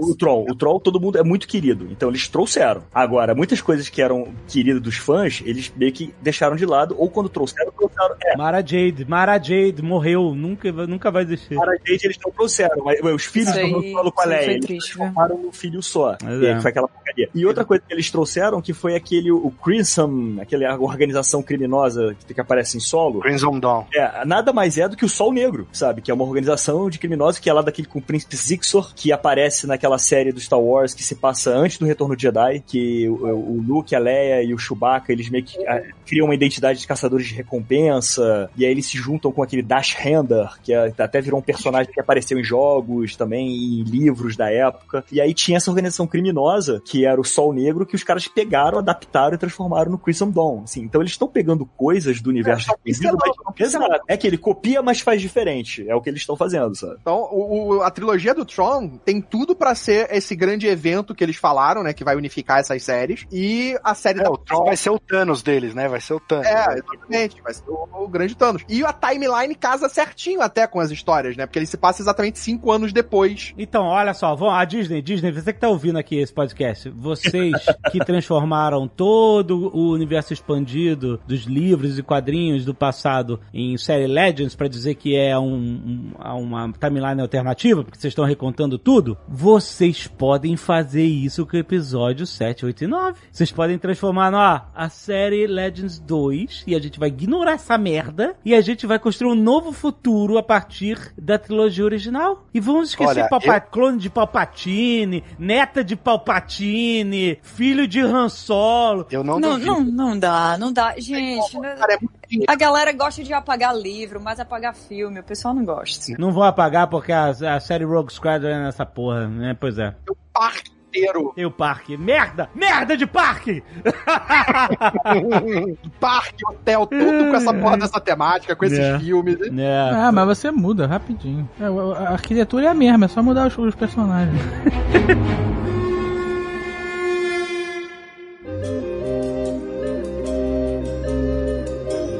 Bom, temos a Soca. Esse episódio é bem maneiro, mas eu tenho umas implicâncias que eu vou deixar E- pro final. Não, Dave, não, Dave, ó. É- Não, vamos ver as assim, implicâncias, depende, né? Depende. Não, não, é porque a nossa amizade pode sobreviver a tudo, sabe? Mas aí isso aí não vai dar, cara. Não, não, não. Eu gosto do episódio. Eu gosto, episo- gosto do visual pra O caramba. episódio foi medieval, né? É meio medieval, mas muito mais pro oriental, né? Exato. Samurai e western, sim, bastante. Não, mas tem medieval. O cara usa uma armadura, tem os caras lá presos em pé, lá na frente da. da... Ah, tem Tem a, o portão torre, lá. a cena da torre, ela parada na frente da to do castelo. É bem samurai porque tem a, a soca no- nos telhados, é, né? Ele me lembrou muito aquele filme Herói. Sabe qual é? É, é. O filme Herói? É, pra mim legal. lembrou bastante isso. Bem legal mesmo, exatamente. Não, adorei, adorei isso. Agora, a, a Rosario ficou perfeita. Perfeito. Incrível, incrível. Perfeito. Incrível. Mas, Eu, eu- eu não conheço a personagem. Aquilo é cabelo? Aquilo é parte do corpo ou é indumentária? É uma pergunta verdadeira. São as É caudas. o cabelo da raça. Ah, saquei. é... Não, ficou muito maneiro, muito maneiro mesmo. Não, ficou incrível, a personagem incrível. Mas... Não, não, não, não. Não, eu vou perguntar aqui. Vou perguntar. Eu vou perguntar. Eu tenho que perguntar. Eu tenho uma pergunta antes. Eu vou tirar esse fardo, Jovem Ah. Nerd, do mais. Por que usar duas espadas e bater com elas na mesma direção ao mesmo tempo? Por que dá- não dá dois golpes separados? Não. Porque se você bate com uma, Não, não. né? Se você bate com uma espada só segurando com as duas mãos, é, é igual a bater com duas espadas, entendeu? Porque se você tem duas espadas, você bate com uma na cabeça e outra no pé. Aí eu vejo vantagem. Tu prefere levar uma facada ou duas facadas, duas facas diferentes no mesmo canto? Vamos, vamos ver. Aqui. Se for duas facadas no mesmo, na mesma direção é melhor, porque dá pra proteger mais fácil. E se forem duas serrinhas de pão, que tu sabe que tu vai sentir aquelas duas, tá, tá, tá, tá, tá, sabe? Dentro da tua carne. É isso, pô. Ah, olha só. O Yoda morreu falando que o Luke era o último Jedi. Mas ela não é Jedi. Ah, não, não começa, com- não começa. Ela, não é, ah, ela foi ela- expulsa da Ordem Jedi, essa que é a parada. É. Ela- Ah, então o Yoda tava sendo técnico. É. Tava sendo só o diploma, né? Quem tem diploma e quem não tem diploma. Quem não tem não é Jedi. Mesmo porque ela no final do episódio Você- fala assim: não sobraram muitos Jedi por aí. É, tem mais, exatamente. E, ó, é, olha só, presta atenção. Isso que vocês estão fazendo é uma justificativa pra diminuir a importância do Luke Skywalker no Retorno de Jedi, que é ser o último Jedi que está aprendendo no momento em que o anterior, o mestre, está morrendo e ele vai se provar como um Jedi no final do filme. Olha, tá e ó, essa contradição é a mesma que eu tenho medo de acontecer com Darth Vader Ransom, Christian Ransom, no- na série do Obi-Wan. De começar a contradizer tudo que os filmes originais dizem. Exatamente. Que aí você ignora tudo que é. Ah, não, vamos construir. Ah, é legal ter a Soca depois do Império. Vai ser legal. Então a gente. Ah, mas ela não é. Ela foi expulsa, então ela não é tecnicamente Jedi, então o Yoda não estava mentindo. Ah, não, cara. Você sabe que não é isso. Vocês sabem que não é isso. Ainda tem o Ezra, ainda tem Gente, muita coisa aí, cara. Ainda gente, tem. Utilizadores É o da força não morrem quando dizem que acabaram os Jedi. Utilizadores da força continuam existindo. Exato. A, a Jedi é, é, uma religião. tem todo- Não é uma religião. Não, não é uma escola. Né? Jedi. Não, existe o na. Conselho Jedi e o Yoda é muito ligado ao Conselho Jedi. Isso aí ninguém pode Cara, o. Yoda não viu que o Palpatine era Sif do Ninguém lado viu. da sala dele, velho. Ele tava, ele tava ocupado, que só tem um Jedi. Ele não sabe de Jedi. Yoda tá Tava muito louco também. politicagem. O pessoal passava o dia sentado na rodinha. Esse negócio de dizer tecnicamente o que que é Jedi e o que que não é, é bullshit, porque a Ahsoka foi treinada como Jedi, ela não virou vilã, que nem o, o, o Doku, nem nada, entendeu? Tecnicamente ela era uma Jedi, entendeu? É que nem assim, o Luke, imagina que não é Jedi, imagina que é samurai. Eu falo assim, ó, você é o último samurai. É isso. Ah não, mas tem outro samurai que é Ronin. E peraí, e o, então nesse caso aí o Luke também não é Jedi, porque não tem diploma. Não tem Então, conselho Jedi? não. Mas ela Ser foi. Jedi é seguir umas ordens, é seguir uma, uma linha de pensamento, é seguir um... Exatamente, não segue mais. um código. Existe Credo. um código. O Jedi é um credo, é um código, é uma análise de tudo que te envolve em relação ao teu lado espiritual. E, inclusive, o Yoda sempre defendeu a defesa o ataque. Então é, é muito diferente. O que ela faz, ela se torna exatamente o que o Alexandre falou. Ela é um Ronin. Vocês estão passando pano pra contradição. Estão passando pano pra contradição de Star Wars. Eu- não, eu concordo com você, cara. Eu não tô dizendo que é ruim a Ahsoka tá viva. Eu achei irado, personagem maneiríssimo. Eu só tô dizendo que é uma contradição com a, o lore do Star Wars. Todas as paradas de universo expandido, porque a gente tem várias presenças de Jedi, Jedi mesmo, no período entre o... após... Carlos, você cresceu vendo Star Wars, então você sabe que essa saga foi criada com essa raiz, que o Luke era o último cara e que se o Luke morresse e não se tornasse um Jedi no final, a porra toda ia, a galáxia ia ser dominada pelo mal pra sempre. Essa é a história de Star Wars. Mal força maligna e não mal fátio. Talvez fosse até pior. Disse dos Jedi, ele era o único que tinha capacidade ou condição de derrotar o Vader e o Imperador. Quando eu morrer, você vai ser o último Jedi. É isso que o Yoda fala. Sabe por quê? Porque na cabeça do George Lucas, o criador dessa porra toda, a ideia romântica é que tudo esteja por um fio. Então toda a paz da galáxia, tudo está nas mãos de um cara que pode se tornar, pode cair pro lado negro ou pode se tornar um herói, um Jedi. Só que aí você tá dizendo que a partir de agora é uma tecnicalidade. Ah, porque tem a Ahsoka que foi Jedi e foi expulsa, então mas a gente não tá considerando que ela seja Jedi. A Soca, ela não foi expulsa, ela saiu da ordem. A Ahsoka, ela não foi só expulsa e nem só escolheu sair, né? Primeiro ela foi expulsa, depois ela voltou e depois ela escolheu sair porque aquilo ali já não servia mais a ela, já não fazia mais sentido. Então ela vai em busca do próprio caminho. Terminaram com ela, aí ela voltou, reatou, aí pra, pra ela terminar. Ah, eu que terminei. É aquela história, Alexandre. Você tá demitida. Não, eu me demito. Não, ela viu que a Ordem Jedi não era a parada que ela imaginou que fosse desde que ela cresceu. Tudo bem. E realmente, naquela época, a Ordem Jedi não era. Já tava em decadência. Só que assim, qual que é o grande lance? Eles criaram a Ahsoka como aprendiz do Vader pra uma série animada que fez um sucesso do caramba e no final da série eles não conseguiram matar ela, porque era uma série pra criança. E aí, tipo, eles fizeram esse, ah não, então ela não é mais Jedi, ela saiu da ordem e foi viver a vida dela. Tanto que o sabre dela é branco, porque é o sabre purificado e tal. Enfim, Legal pra caramba, inclusive, sabe, branco. Animal, animal. É por isso que ela não morreu e existe até hoje. Aí ela voltou no Rebels e agora ela voltou porque é um personagem interessante que tem uma base de fãs muito grande. E aí, assim, de todas as contradições que a gente tem, eu, eu entendo, a gente tá forçando a barra, a gente tá passando pano realmente pro que o Yoda falou, mas, cara, é de tanta coisa que a gente já teve que passar pano pras coisas, que, porque o Jorge Lucas criou a Ahsoka. Foi ele com o Filone. Mas aí até aí ela morreria no, no expurgo dos Jedi, é isso? Não, porque ela não estava com os Jedi quando Não, é, é exatamente. A minha ideia era assim: ah, tá- todos esses Jedi que a gente vê no Clone Wars e tal, essa galera toda vai morrer porque o Darth Vader vai matar todo mundo. Galera, personagem que dá dinheiro não mata. Ponto. É, mas no Rebels tem um Jedi também. No Rebels tem um aprendiz de Jedi que sobreviveu. Uhum. Quem- Que também vai aparecer. Não, não, não. Kanon Jarrus que eu tô falando. Falando, Kat. O, Ah, o que tá. fica cego, que fica cego. Isso, isso. Mas tudo bem, gente. Ah, Eu não vou ser esse fã purista, não. Eu acho maneiro. Vamos falar do episódio que, assim... É, porque você tem que aceitar mesmo. Você tem que aceitar, cara. A gente só entendeu agora que pra ser Jedi você tem que ter a carteirinha da ordem. Exato. É que nem, nem- não, é, não é todo mundo que é advogado. Você pode estudar direito e você pode ser bacharel se você faz, entendeu? É a mesma, Ah, é, mesma você, não coisa. tem, você não tem a. a Quem se forma na faculdade de Direito não é advogado, é, bacharel. Quando você faz a prova da ordem, é que você vira É. advogado. Exatamente. Aí vocês aqui estão levando pra um lado que você ter a força significa que você é um Jedi. Não é. Não é isso. Não, não é, não é. E, e a toda maneira como eles funcionam. E a Ahsoka, ela foi treinada. E tudo bem, mas se você tem a força, usa sabre de luz e um hobby, cobre a cabeça, você já começa a configurar. Já come- começa a dar uma configurada que assim, eu não fiz a prova da ordem, mas eu tenho uma pasta, uso terno marrom, gravata. Eu vou no fórum todo dia. Eu vou no fórum todo dia. Meu cartão de visita tem uma balança. Estudou pra ser padre, sabe a porra toda, virou padre por um tempo e decidiu não ser mais. Largou a batina. Mas fica sempre com aquele papo chato. Carlos, o nome desse episódio é The Jedi. Mas aí que tá, Alexandre. Talvez seja em referência ao Grogu, ao Baby Yoda, porque ele também é um Jedi. Não é? Não é. não Aí é que não é. Como Não é que ele é Jedi? Tava em treinamento ainda. Ele é Paduan. Não, ele é padawan, ele não treinou nada. E como é que pode ir Paduan sem trança? Que porra é essa? Peraí, história gente, ele dele- treinou.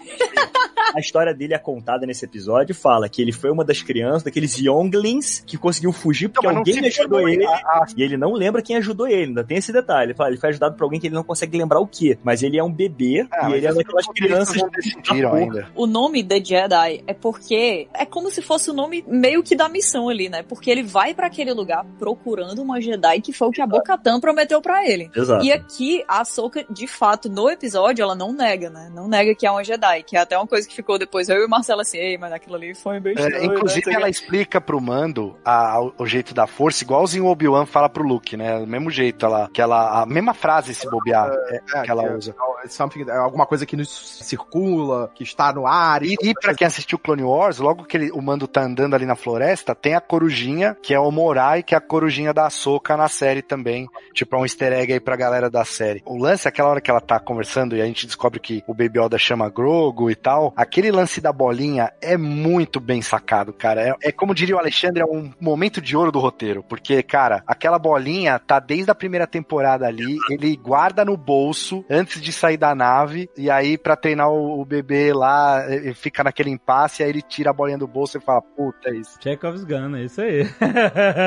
É Mas isso foi aí. uma arma de Chekhov que demorou, viu, ali. Não, mas não importa. O bem importante é que atire. Se atirar, tá É. ótimo. E funcionou bem demais, foi muito lindo. Agora, no final, a Açúcar falou assim: esse problema não é meu, né? O Baby Yoda. É, é. É, ela fala, tem outras prioridades. É, não vou ser babá, não. Desculpa aí. Quero minha série e não quero ser criticada pela Zagal. Mas aí entra a genialidade da Disney, outra genialidade, porque assim, eles fizeram esse episódio que, meu, pra gente que é fã, eu, eu e a Kátia, a gente ficou, caraca, maluco, a, soca, não sei o quê. foi, foi uma loucura. E aí, a gente queria mais, sacou? A gente queria ver a Soca no último episódio, por exemplo. Só que antes, eles anunciaram a série da Soca. E aí, o que, que a gente sentiu? A gente falou, ah, beleza, ela não precisa aparecer mais, vai ter uma série dela. Eu já Então, tô feliz, né? Tipo, eu Exato, entrego- já tô feliz, já tô satisfeito, já vai me entregar lá na frente, né, parcelado. E aí, tipo, deixou correr a série do Mando tranquila, entendeu? Foi pro que tinha que ir da história dele com o Baby Yoda e não mais a da Soca, que é uma outra história que vai vir convergir depois, né? Esse anúncio da série saciou a nossa vontade de ver mais ela na série do Mandalorian, né? É, e foi um grande trailer, né? O que foi bom porque o meu medo, lembra que eu falei lá, que era que a- o Jedi acabasse é, roubando a cena do Mandalorian, que não é uma série sobre Jedi, né? Eu falei, nossa, vai aparecer a Soca aí, vai roubar toda a atenção, porque Jedi, né? Mas sabe o que, que eu mais gostei nesse episódio? Hum. É que esse episódio não é uma side quest. É, ele essa é a quest. missão do É cara quest. mesmo. É, bem quest, é isso aí. E, e por cagada, ele ganhou uma lança de lambuja. Um, um Legendary Item, exata- é muito RPG essa porra. Mas foi legal porque ele não foi pra lá pra conseguir uma ajuda, uma informação pra. Não, não. É aqui que você vai. Isso, vai- é é- legal. é- isso aí, caminho aqui é pra tua missão mesmo. Andou, a série andou, exatamente. Tem uma parada muito piegas que eu tenho que falar aqui. O quê? Porque tem lá o povo, né? O povo é subjulgado, né? Aham. Pelo mal ali, pelo É. governo maligno ali da região que tomou conta, né? É. E aí ele entra na cidade pra pegar umas informações e o cara fala, não fala comigo, não fala com as crianças, aqui tá tudo esquisito. E aí a- o cara se esconde, fica todo mundo olhando pela portinha assim, né? Sim. Aí no final ele vai, luta, é maneiro pra caramba, tem o duelo, né, na rua ali. Com o Kylo Reese, né? Não! É o Kylo Reese, cara. Não! É, Cara, Ele matou o Kyle Reese? é, mas o Kylo Reese sempre morre. Não, Kyle, porque Kyle Reese Exterminador do Futuro, o pai do John Connor. era o Kyle Reese. Eu também não sabia. Ele sempre morre, cara. Caralho, brother. Foi maneiro esse personagem. Foi, foi. Tipo assim, é um mercenário, né? Eu só trabalho aqui, né? Exato, exato. Mas aí no finalzinho, que um daqueles robôs lá sobe no telhado e aí vai dar um tiro nas costas do mando. E aí o cara fala assim: Watch out! Né? Pra que isso? Que piegas. Não vai fazer diferença nenhuma. O bicho ia atirar nele, o tiro ia bater no capacete e voar longe, ele ia virar e matar o bicho. É, mas... É, coisinha. É piegas. sem necessidade. Vai que acertava numa fresta. Mas é legal que é aquilo que a gente falou, né? A parte do mando é o western e a da Soca é o samurai, né? Tanto que ela luta ali com a mulher num, num lugar que tem um lago, umas flores, né? Muito. To- Nossa, caraca. Total referência ao- Kill Bill, Kill Bill. Foi totalmente. Me lembrou Tarantino. Se ela fosse ambidestra mesmo, assim, uma mão pra cada. Nossa, ia ser incrível mesmo. Ia- E se ela usasse a força, que eu ainda não sei qual é o nível do Jedi pra ele conseguir bater com o sabre de luz e usar a força ao mesmo tempo. Esse é a minha crítica quando eu vejo, cara. Cara, essa série ela manda muito bem, muita coisa em termos de ação e tal. Tem episódios que são realmente incríveis. Mas Star Wars ainda não conseguiu entregar em live action uma cena de ação de um Jedi lutando, ou um ex-Jedi, ou um Jedi que entregou a carteira da ordem, que ele use espada e força ao mesmo tempo. Não, consegue. E já fez. Conseguiu. Consegue e já fez. Consegue e já fez. Conseguiu e a gente vai falar mais pra A frente. gente vai chegar lá, consegue Eu fez. acho- A gente tem um glimpse disso quando o Vader vai na- tá naquele corredor do Rogue One, que ele usa lightsaber e força contra pessoas normais, e você vê que o cara sozinho passa. Então o nível é esse, o nível é Vader. É esse o cara que consegue fazer isso.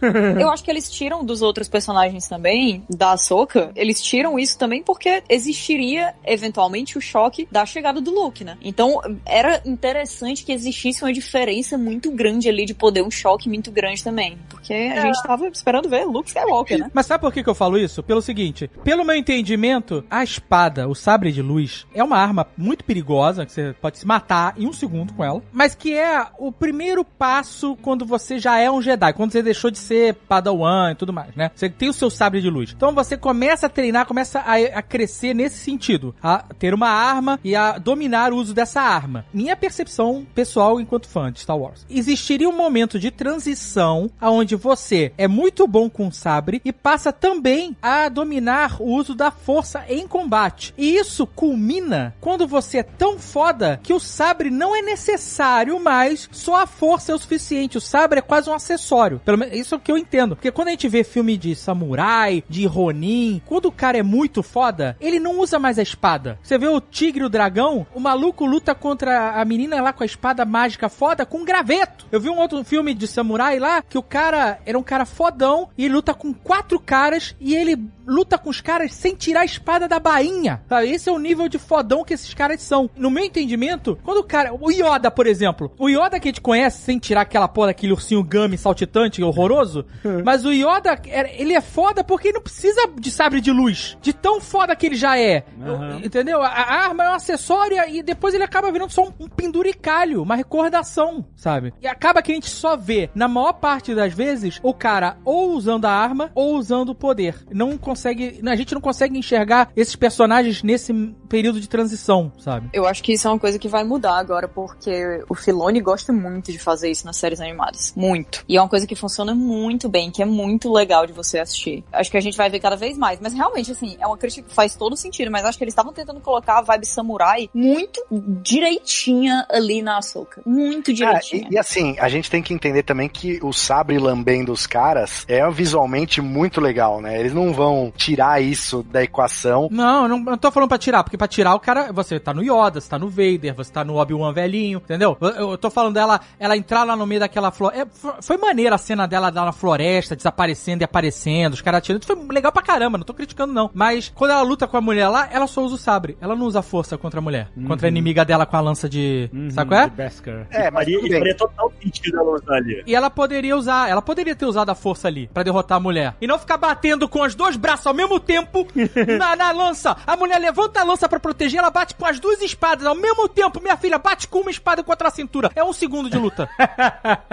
Mas ó, vamos pensar pelo outro lado. Ela tava lutando com alguém que não tem domínio da força. Então, ela usar a força naquele duelo mano a mano é, seria, tipo, desonroso, talvez. Mas olha só, ela já é desonrosa, entre aspas, quando ela não aceita seguir o caminho do Jedi. Mas aí ela tem a convicção dela, né? Talvez ela tenha discordado dos Jedi porque ela tem uma visão específica. Mas se a mulher é uma vilã, ela não é vilã, e a razão pela qual ela abandona os Jedi, no momento que ela abandona, faz todo sentido, principalmente por uma trajetória de eu não acredito no que vocês estão acreditando. Vocês estão seguindo um caminho muito mais perigoso, vocês estão seguindo um caminho de luta que não faz sentido. De Então, generais, né? Eles viraram generais. Os, os- Generais. É, virou uma coisa política. Eu não acredito que vocês estão acreditando na frase que eu mais falo no grupo da família do WhatsApp. Olha, mas eu concordo com o Carlos e eu vou dizer um negócio polêmico aqui, hein? Eu também abandonava o Conselho Jedi. ah, nego chato demais, chato demais. A queda da República, o- aquele período do Conselho Jedi, eles viraram guerreiros. Eles viraram líderes de guerra. Warlords. É, mas o Palpatine forçou essa parada, né? eu entendo isso, mas o que eu tô te Sim, falando é o seguinte, exatamente. naquela parte final ali, que ele vai enfrentar a mulher, ela não precisava ter enfrentado ela. Ele vai enfrentar a mulher? Não, quando ela vai enfrentar a mulher, quando a Soca vai enfrentar aquela mulher, eu sei que ele quis dar um clima de oriental, eu, que aquilo ali foi uma homenagem a filmes de samurai, eu consigo entender tudo isso. Mas ela não precisava, porque ela só precisava pegar uma informação da pessoa. Então era fácil ela chegar e usar um force push, tirar aquela arma dela ali na hora e falar assim, pronto, agora você vai me falar onde o cara tá. É, Rex, mas é Star Wars. Tem que ter. ter duelo, essas coisas. Ah, mas aquela já dá pra resolver com e-mail? É, mas é, mas tem que ter. É, é legal, vai. O motivo pelo qual também a gente vê ela recusando treinar o, o Grogu, né? Ela deixa muito claro isso, que ele tem um apego muito grande ao Din. Caraca, a gente descobre o nome do bebê lá, do, do Baby Yoda. É. É, massa, né? E essa cena é maravilhosa. A, a hora que o Mando sabe o nome dele, ele fala, Grogo. Ele, hã? É muito fofinho. Mas na, mas na hora o que aconteceu, na hora que ele virou, ele falou Grogu, aí ele virou. Aí eu falei assim: não vai pegar, não vai pegar, não vai funcionar. O nome dessa criança é Baby Yoda. Vocês já foram longe demais sem falar o nome dele. Demoraram muito, é. Mas o, o motivo pelo qual ela recusa é porque ela fala, né? Eu sei o que é que pode acontecer quando uma pessoa já tá no caminho de dar errado ali e a gente ainda assim faz o treinamento e ainda assim faz as coisas acontecerem, né? Porque ela foi padawan do Anakin. Uhum. E até a própria saída dela do Conselho Jedi é uma coisa que a gente vê impactando muito no Anakin, porque nos filmes a gente não vê isso, mas eles têm uma, uma relação muito especial. Nossa, é verdade, já foi pra dar do Anakin, cara. É isso aí. No desenho, na animação, a saída dela do conselho é uma das coisas que mostra a derrocada do Anakin. Né? Tipo, Ah, e é uma coisa muito interessante imaginar ela encontrando um Luke, por exemplo. Eu gostaria muito de ver esse momento, por exemplo. Seria uma coisa que. Mas é uma coisa que ninguém sabia. Porque, tipo assim, o, o Luke ser filho do Anakin é uma coisa que não. É, primeiro que foi um casamento secreto do Anakin com a Padmé. Não, mas chama Skywalker, Rex. Não, mas chama não. Mas o Skywalker. Mas é Skywalker em Star Wars, meu amigo. Skywalker em Star Wars é deve mais ter, cara. É Silva, né? Skywalker é o Silva da galáxia. ela não sabia lá no passado, durante esse período todo. Agora, se ele, É, agora ela sabe. ele é famoso. Ela também não se importou, porque o Luke Skywalker já é um herói da República. Ela não se Uhum. importa. Entendeu? Eu- Exato, mas o Skywalker já é um herói da República. Ele já é um cara, desde o do episódio 4, que foi o cara que destruiu a Estrela da Morte. Ele virou o General Skywalker, sabe? E- Ele tem esse fardo, esse peso pros rebeldes, sabe? Pra nova República. Pra ela, ela vai embora no final do Rebels. No final do Rebels, ela traça uma missão, que é encontrar o Ezra e o Tron. Que a gente vê no episódio ela falando com a magistrada lá, perguntando cadê o Tron, né? Exatamente. e aí esse vai ser o inimigo dela na série dela, então. Vai ser a jornada dela atrás dele. Vai ser a jornada, assim, não, não só dela, inclusive, né? Porque teremos é Sabine muito- também. O seu Giancarlo da Soca. Are you a Jedi? I am. This is the way. Agora o episódio The Tragedy. Esse foi muito legal. Mas ó, aí já começa a minha crítica aí. Ih, Agora vou- rapaz, aí agora uma só vai chegar a se doer. É. Porque, cara, Vai eu não engulo esse Boba Fett aí, na moral. Não- Ele engoliu demais, na verdade, né? Que tá pansudinho, assim. Eu não engulo você falando Buba Fett, né? Tudo bem. É o Boba Fett mesmo, né? Olha, eu vou te dizer, Ma- Marcelo, presta atenção, Marcelo. Eu sou o cara que sempre defendeu a morte do Boba Fett como definitiva. Eu sempre achei palhaçada esse negócio de universo expandido, trazer os caras de volta, trazer Darth Maul de volta com perna mecânica, o cacete. Achei sempre isso tudo palhaçada de, sabe, fanfic, basicamente. Mas sabendo que o Temuera tinha aparecido no primeiro episódio, eu falei, ok, Boba Fett tá vivo. Eu achava maneira a ideia de O Jovem Nerd não tinha se ligado que era o Boba não Fett tinha no me ligado. final. Eu tava achando maneira a ideia de que, sei lá, o Sarlacc tinha cuspido, o Boba Fett tinha morrido e os Jawas acharam no deserto armador. Achei Era uma ideia maneira. Era Inclusive é o que dá a entender no primeiro episódio. É o que dá a entender. Até ele apareceu no final. Na verdade, o primeiro episódio, pra mim, mostra exatamente como ele escapou do Sarlacc. Como ele escapou? Cara, o Crate Dragon faz o que? Ele engole o mando. Cara, ele foi cagado. Pronto. Não Cara, não. Olha só, ele é vomitado pelo Sarlacc, porque na- naquela série em quadrinhos do Star Wars, que eles lançaram, chamada Dark Empire, o Boba Fett volta. Quando ele volta, ele fala assim, porra, mas como é que você voltou? E ele fala, a minha armadura não eh, impediu a digestão e eu fui expelido. Ele foi vomitado. Isso você repara no personagem, no filme, na série, que ele tem a cara toda marcada de queimadura, de, de- parece que é um tipo Aham. de aço. Sim, sim, sim. Ele é sim. todo queimado na cara. E isso explica, talvez, ele ter sido vomitado, cheio de, porra, ácido gástrico, tirou a armadura, largou no meio do nada, passaram jaus, capturaram tudo e foram embora. E deixaram o corpo dele lá. É. Então, o meu problema, esse episódio eu achei maneiro, mas eu tenho um problema que é logística. Porque assim, o Boba Fett pegou lá uma roupinha preta, umas arminhas genéricas e ficou ali no deserto Era a arma dos Tusken Raiders. de longe. Aí ele sabia, porque não é possível que esse tempo todo ele não tenha visto o Timothy Oliphant com a armadura dele na cidade. Mas beleza, vamos fingir que não viu. Ele não pegou com os Jawa, ele não pegou do Timothy Oliphant. Ele esperou um Mandaloriano meter a mão na armadura dele pra ir atrás do cara em outro planeta pra ir sim cobrar a parada. ah, não, meu irmão. Ele tinha que ter tomado essa armadura no tapa do Timothy Oliphant, porra. Nesse episódio do Timothy Olyphant, quando ele vai pesquisar sobre aonde está esse Mandaloriano, né, que ele tá procurando, que tem uma armadura que nele, aquela mulher do ferro velho fala, cara, isso aqui tá numa cidadezinha que já não existe há muito tempo. Ninguém mais ouviu falar dessa cidade. Há não sei quantos anos que a gente nem sabe onde fica. A única localização que eu lembro que ela existia era aqui. Aí ele fala assim, porra, mas não existe nada aí. Ele, pois é, mas era dos registros, era o único lugar que tem alguma coisa. Então já mostra que talvez não era uma coisa, não era um lugar acessível, não era um lugar que a galera conhecia. Você pode botar esse pano aí, passar esse pano, mas é ridículo que o cara tá usando a armadura dele há mil anos e o cara foi cobrado um Mandaloriano. Não faz sentido nenhum isso. Ah, mas tudo bem. Na verdade, tem cinco anos só, porque do Retorno de Jedi pra esse filme, da- pra, pro Mandaloriano, são cinco anos. Cara, o cara não pegar a armadura É lá enough. com os bichinhos de sacateiro, beleza, o cara às vezes tava ferrado, se recuperando, debilitado. Mas ele sabia, cara, que tava com esse maluco. Não é possível que a armadura É, desapareceu. É, deixa eu ver, tem que passar pano. Caraca, ainda vai- a gente vai ter uma série inteira do Boba Fett, que pode muito bem adressar essa questão. Então, mas olha só. Ele vai falar assim: olha, eu ia pegar a armadura do Timothy Elephant, mas ele é tão lindo. é bem possível. Tirando isso, eu achei o Boba Fett foda pra caralho lutando. Eu também. Eu achei foda Esse que é o demais. negócio, Marcelo. Esse é um Não, detalhe não era ele ali, né, Esse é um cara? detalhe importante, porque a gente sempre ouviu, ouviu lendas do Boba Fett. A gente nunca viu o Boba Fett realmente em alguma cena de ação. É, eu sempre achei que ele era um merda. Pra mim, até esse episódio, o Boba Fett era um merda. Era um enganador que não fez nada, não fez nada pra capturar Han Solo. Ele não fez nada, ele era um carregador um Uber. Ele era o rap da Não, ele galáxia. achou, ele achou Han Solo. Mas achar qualquer um acha. O Han Solo não é um cara discreto, né?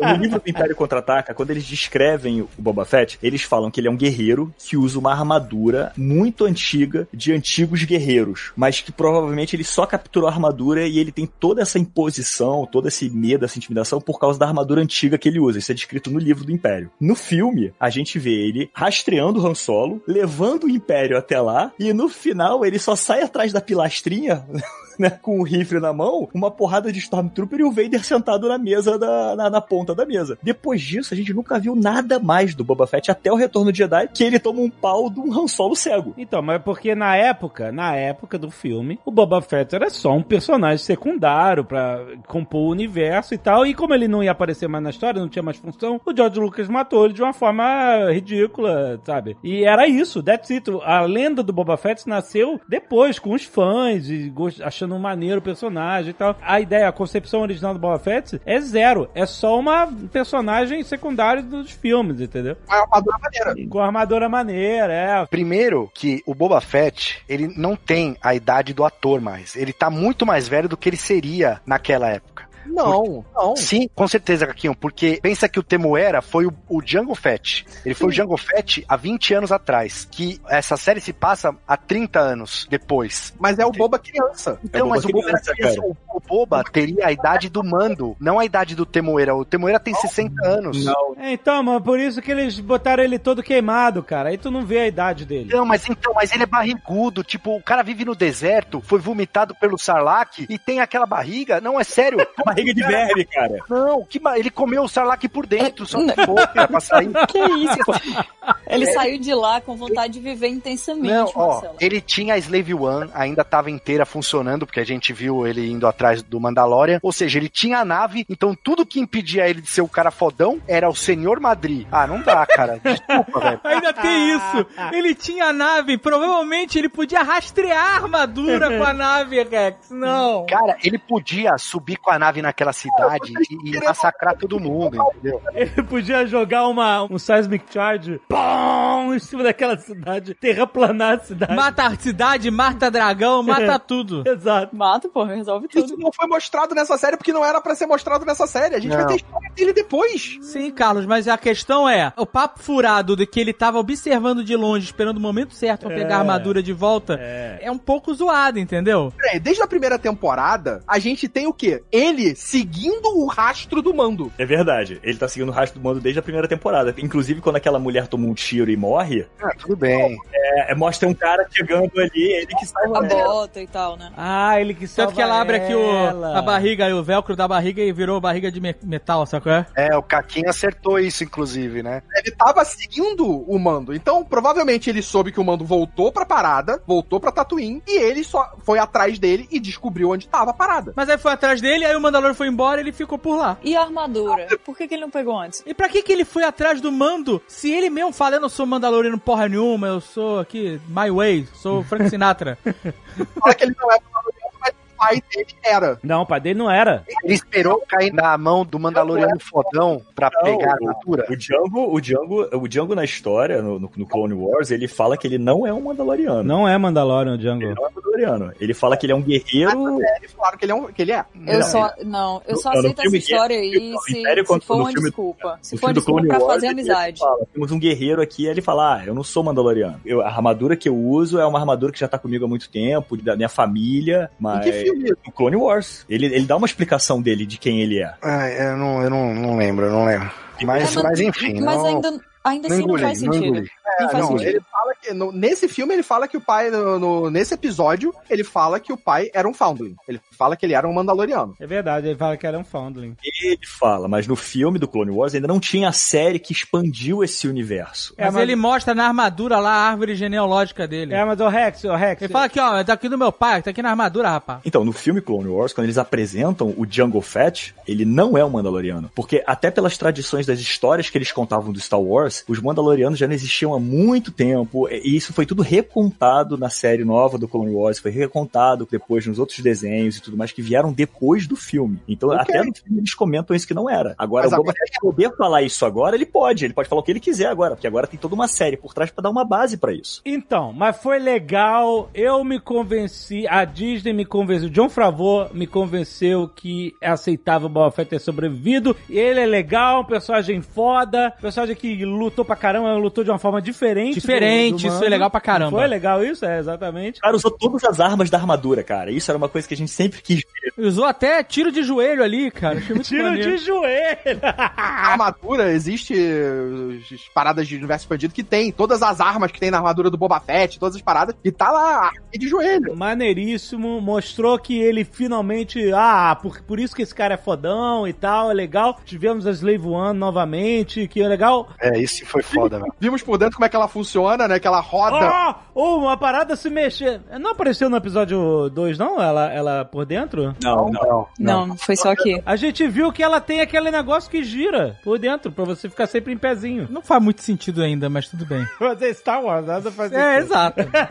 Enfim, pra mim eu achei legal. Eu fiquei empolgado com o resgate de um personagem que eu gostava. Que, olha só, quando estreou o, o Mandalorian, eu falei: que Boba Fett que nada, o foda é o Mando, porque ele mesmo. Tudo bem, também ninguém é Mandaloriano, né? Ele não é Mandaloriano, mas ele é This is the way. E o cara tem a, a- todos os skills dos Mandalorians, todas as armas. E o Boba Fett nunca teve nada. E eu não quero mais boneco do Boba Fett, eu quero boneco do Mandalorian. Mas agora eu quero do Nossa, também. vai vender Boba Fett aí. Os fãs, que tem uma galera que é fã de Boba Fett há 50 anos aí. Sim. Que não tinham nada. Os caras eram fã de nada. De- de- Você só falou de uma- 3 só de um- segundos de, cena. Exatamente. E os caras eram fã, tinha tatuagem de, de caveira de alienígena, É. chifruda. E E agora- queria, e era time mandaloriano. E, e, e agora os caras têm. Ganharam cenas. isso, a substância. A galera deve estar se esfolando, mano.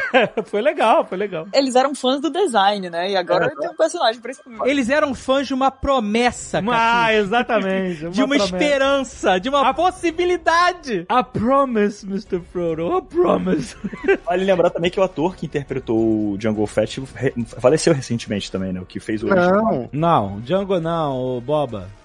Ah, não, o recente, o original dos filmes. Boba Fett, que Django Fett? Você falou Django. O Boba Fett, não, é o Boba Fett. Então, eu, eu te- preciso falar uma parada aqui. Talvez o que eu vá dizer seja um pouco impopular, mas quando você veste uma roupa e se movimenta da direita para esquerda, isso não é necessariamente atuar. Isso é só ser um manequim. E não era o ator que fez o Boba Fett, porque não fez, não emprestou nada pro Boba Fett ali. Não, não tem um maneirismo, não tem nada. O nome disso é Standin. Não, mas olha só. é, Entendeu? não, eu entendo não, que não, as pessoas maneira. que são fãs de Star Wars têm um apego a Não. tudo e a qualquer coisa. Mas no final podia ser. O cara não fez nada pelo Boba Fett, entendeu? Eu entendo o que você tá falando, que, eu, que o Boba Fett aparece pouco, só aparece meio que em pé aí e tal. Ele não tem uma- um negócio assim de sacudir a cabeça, tipo George Clooney, sabe qual é? Que poderia dar uma personalidade pro Ah, Boba mas ele Fett. tem uma personalidade cool, assim, um cara que... Jovem Nerd, podia ser um manequim sendo empurrado num carrinho. Não, não. Aquela, aquela viradinha de cabeça que ele faz. Você tá maluco, cara. Caçador de recompensa da Leia. Não, eu sei. Era Não só um job demais. pro cara, era só um job. Bota Mas- essa roupa e anda daqui mas, pra lá. exemplo, por exemplo- Finge que tem um monstro aqui. Mas, por exemplo, olha só, que a gente. Eu entendo o que você fala, realmente não faz muita coisa. é, mas, por exemplo, eu tava vendo um documentário sobre o Predador e o cara que fazia o Predador, Jean-Claude Van que Damme. não era o Jean-Claude Van Damme.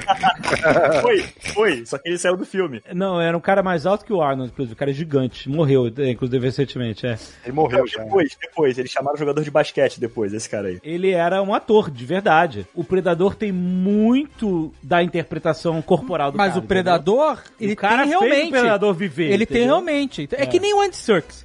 O Andy- É. Mas é uma, é uma comparação muito é, pertinente, porque o Andy Serkis, ele dá vida aos bonecos depois. Sim, sim. Né? O, o Caesar, o Gollum, todos esses, esses personagens digitais, eles pegam os, os animadores, eles usam as expressões do Andy Serkis mesmo. Uhum. Sabe? Não é uma animação sem um cara. Ele é realmente a origem, ele é a fonte pro Gollum, por exemplo, e pro Caesar. O Predador, ele tem coisas mesmo de maneirismos de posição, de movimento. Uhum. O cara realmente entrega alguma coisa ali pra fazer o Predador. O Boba Fett é só um cara andando, mano.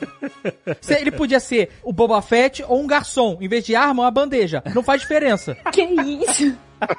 Não, gente, mas ele realmente não faz muita coisa. Ele só fica lá parado com a arma. Eu entendo, o cara morreu, é triste o cara ter morrido, mas se esse é o ápice da carreira dele como ator, O David Prowse, que foi né, o corpo do Darth Vader, ele, ele imprimiu a toda- Total, toda- olha a diferença. Exatamente, essa é a diferença. Porque tinha a mãozinha na cintura, É. sabe qual é? Mas tinha coisas icônicas do Vader. Sim. Que você David- para pra pensar até. É meio ridículo, né? Se a gente parar aqui Não, na janela e botar a mão na cintura, nós seríamos. Não, mas não é só isso. Cala a boca. Nós é só- seríamos, eu tô falando nós. Você para na sua janela, vai olhar pro seu quintal e bota a mão na barriga, assim, no cinto. É ridículo. Mas no Vader é maneiro. E todas as outras coisas que ele trouxe pro personagem. Aham. Mas o cara, especificamente, que faz o Boba Fett, agora, até o maluco que faz o, o Stormtrooper que bate a cabeça na, na, parede, na, na, na porta, entregou mais do que esse maluco que fez o, o Boba Fett cara. original, pô. Mas o Temuera, ele tem uma presença ele é um ator excelente pra ser o Boba e, e eu fiquei satisfeito. Então, Ele é Maori?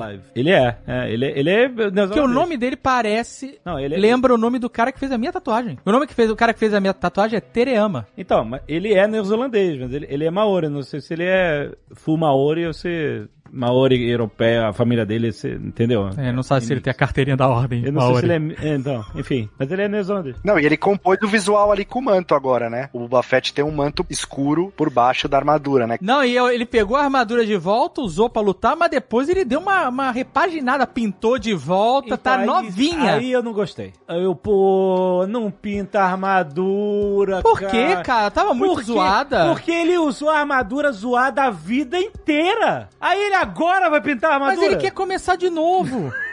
Não, pra mim, aquilo matou a armadura do Boba Fett. Eu falei, caralho. Eu quero perguntar. Eu achei muito mais foda o Timothy Olyphant com aquela armadura toda zoada do que Nossa ele Senhora. da armadura pintada. Marcelo, você acha que vai vender mais boneco com armadura zoada ou com armadura limpa? É o Marcelo que vai dizer. Ah, aí você me pegou, porque eu acho que a zoada vem demais mesmo. A zoada vem demais, provavelmente. Claro que vende mais, cara. É porque ficou em 2D, cara. Ficou em 2D a armadura. Ele pintou com um spray. Ela tava zoada demais. Ela tava muito zoada, ela já não dava pra ver cor, ela tava igual a do Mandaloriano. tudo que é Battle Damage vende mais. Battle Damage vende melhor. Porque... Mas aí sabe por que, que tá zoada? Eu vou te explicar por que, que ele pintou ela. Ah. Porque ele sabe que ele vai ter a série dele. E ele precisa zoar ela de novo. Qual é? Ó, Azagal, você é o cara que gosta mais do defeito do que da qualidade. Então você sabe que, como o Marcelo falou, a Battle Damage vem demais. Por quê? Porque, e essa é a parada toda de pintar tanque de guerra aqui com as paradas que eu faço aqui. A Battle Damage conta uma história. Eu entendo o que você tá Você falando. entendeu? Mas Não, ele não. quer contar uma nova história Não, na série sei, dele. Tá bom. Quando ele pintou a armadura, ele falou assim, gente, agora é outra história. E esquece esse Boba Fett aí, que todo mundo fala que é zoado, que ninguém sabe o que faz, que, que não faz. É outro Boba Fett daqui pra frente, com novas marcas, novas histórias. é isso que ele tá dizendo. Não, mas peraí, peraí. Ficou uma vibe daquele. A renovação daquele quadro lá que a mulher pintou aquele Jesus todo torto, entendeu? Porque ficou uma coisa sem vida nenhuma. Eu É, também achei. perdeu personalidade, né? Parece que ele pintou, parece que ele pintou com guache. Olha como é que ela tava, eu mandei a foto aí. Olha como é que ela tava no Vence. Ela tava muito zoada. Zoada demais. mas a- eu quero saber o que que fez essa marca de bala no capacete aí que ele tem desde a... Ah, da- agora tem que esperar a série do Boba Fett pra saber. Porque ele pintou a armadura, mas essa moça aí ele não conseguiu tirar, né? Não conseguiu. O legal do Boba Fett também é que ele tem umas tranças de pelo, né, em volta da armadura dele, que na mitologia do personagem fala que foram dois Wookiees que ele derrotou na mão. ele guardou de lembrança. Esse negócio de Battle Damage, tanto que cada episódio que a Razor Crest ficava mais ferrada, eu achava ela que ela tinha mais personalidade. Mas tu gosta do Mandaloriano aí, do Fermando, e a armadura dele não Ah, tem um arranhão. É, mas aí eu conheci ele assim, eu tô... Cadê entendeu? a história dele? Não tá contando? Não tem uma baba! Não tem uma baba de bebê nessa armadura! Não, ele tem a, a cocheira da perna direita é zoada, que aí não é de Beskar ainda. Essa armadura é, na perna esquerda. E a gente nesse episódio também, né? fora isso, você tá falando da nave, a gente tem a destruição da Razor Crest. Essa é a tragédia do episódio. Nossa, nem me fala, mano. É bem triste. Foi um absurdo isso. Sério? Vocês ficaram abalados? Não Porra! consegui. Não me eu fiquei não- abalado. Eu tava com. porque Aquele negócio, é Game of Thrones, você tá começando a gostar dela. A, a nave tá fudida, tá cada vez mais zoada, cada vez mais remendada. Gostei, pum! Eu não consegui, Mandou o não me George R. Apeguei. Martin na nave. Não eu peguei a nave. Ó, e outra coisa que eu achei muito legal de trazer do universo expandido foram os Dark Troopers nesse episódio, cara. Eu achei foda demais eles descendo. Porra, cara. Dark Troopers e igualzinho, cara. Muito legal, cara. Não igual, porque quando eu vi na série, no- no- quando ela foi apresentada a primeira vez, ela era uma armadura. Os caras entravam dentro e, né, e usavam. Tanto que ela era tipo assim, um Hulkbuster. Não, não era robô desde sempre? Isso foi a primeira versão da armadura, que era uma armadura mais sinistra. Eram os Stormtroopers tipo Heavy Armor. Isso, Mas- era como um Hulkbuster. O Moff Gideon, ele não fala isso? Que, ah, ele, a gente já... Essa é a versão atualizada que não tem gente dentro. É aquele médico clone lá, aquele médico dos clones. Ele fala assim, pô, mas esses Dark Troopers, quem, quem tá dentro deles? E o cara, não, não, a gente eliminou essa. É a terceira geração dos Dark Troopers. E eles eliminaram o defeito da armadura que era ter uma pessoa dentro. Então elas são androides. São tipo aqueles robôs de. Tipo Assassin Droids, do, que nem o IG-88. Só que do Império. Eu achei maneiro. Não, muito bom. Irado. E Vamos combinar que eles estavam certos, né? O defeito eram as pessoas mesmo. É, exatamente. Pega uma puta armadura, mas continua colocando o Stormtrooper dentro, não faz a diferença. Os caras vão errar da mesma forma, só que vão errar dentro de uma armadura. Exatamente. O Stormtrooper não, é não é a armadura, o Stormtrooper é o que tá dentro. exatamente. O legal é que você entende também por que foram clones que o Imperador quis fazer e não usou droids, né? Porque contra Jedi, droids não fazem de porra nenhuma. Nem clones. Nem os clones, né? É, eu tava esperando alguém colocar esse argumento aqui, mas não funcionou, né? Talvez o clone seja mais barato, né? No final das contas.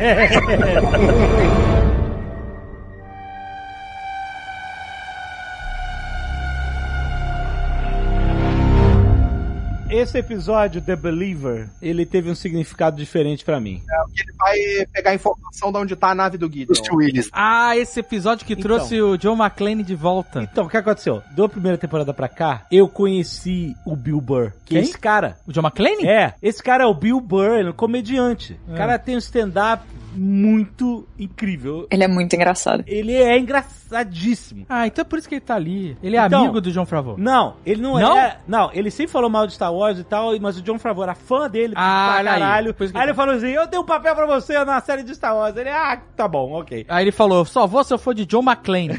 Então, mas é, é a cara dele, entendeu? E aí, quando eu vi esse. Na primeira temporada eu não sabia quem era. E na segunda temporada eu falei, caralho, é o Bill Burr. E ele voltou. E, e eu gosto do cara. Então eu já vi com outros olhos o episódio, sabe? Porque é todo aquele jeito de ser engraçadinho e tal. É ele. Não, mas entendeu? esse episódio eu gosto, principalmente porque ele vai de novo mergulhando no cotidiano do Império. É, um- é um pouco aquele negócio que, uma comparação, uma má comparação, mas é um pouco que o Austin Powers faz quando morre um capanga, sabe qual é? Caraca. E aí mostra a galera, a família, Mostra a família do e os capanga. amigos, né? Então, porque esse episódio ele mostra um pouquinho isso, É né? Dos legal. bastidores do Império, que, entre aspas, não sei se é a melhor frase pra se usar, mas ele, entre aspas, humaniza. Porque quando você bota Império, Stormtrooper, não sei o que lá, vira só uma entidade maligna, disforme. Sim. Mas que no final das contas é feita de pessoas. Pessoas com intenções erradas ou com lideranças erradas. Aham. E isso é interessante, né? Assim como a gente viu no episódio lá do líder lá que mata os pilotos e se mata na sequência. Aham. Esse episódio a gente vê um pouco mais desses bastidores, desse dia a dia, os caras na cafeteria, sabe qual é? É, é. E o cara brindando, ele recordando uma batalha, sabe? Comemorando a vitória, né? Quando eles E chegam lá.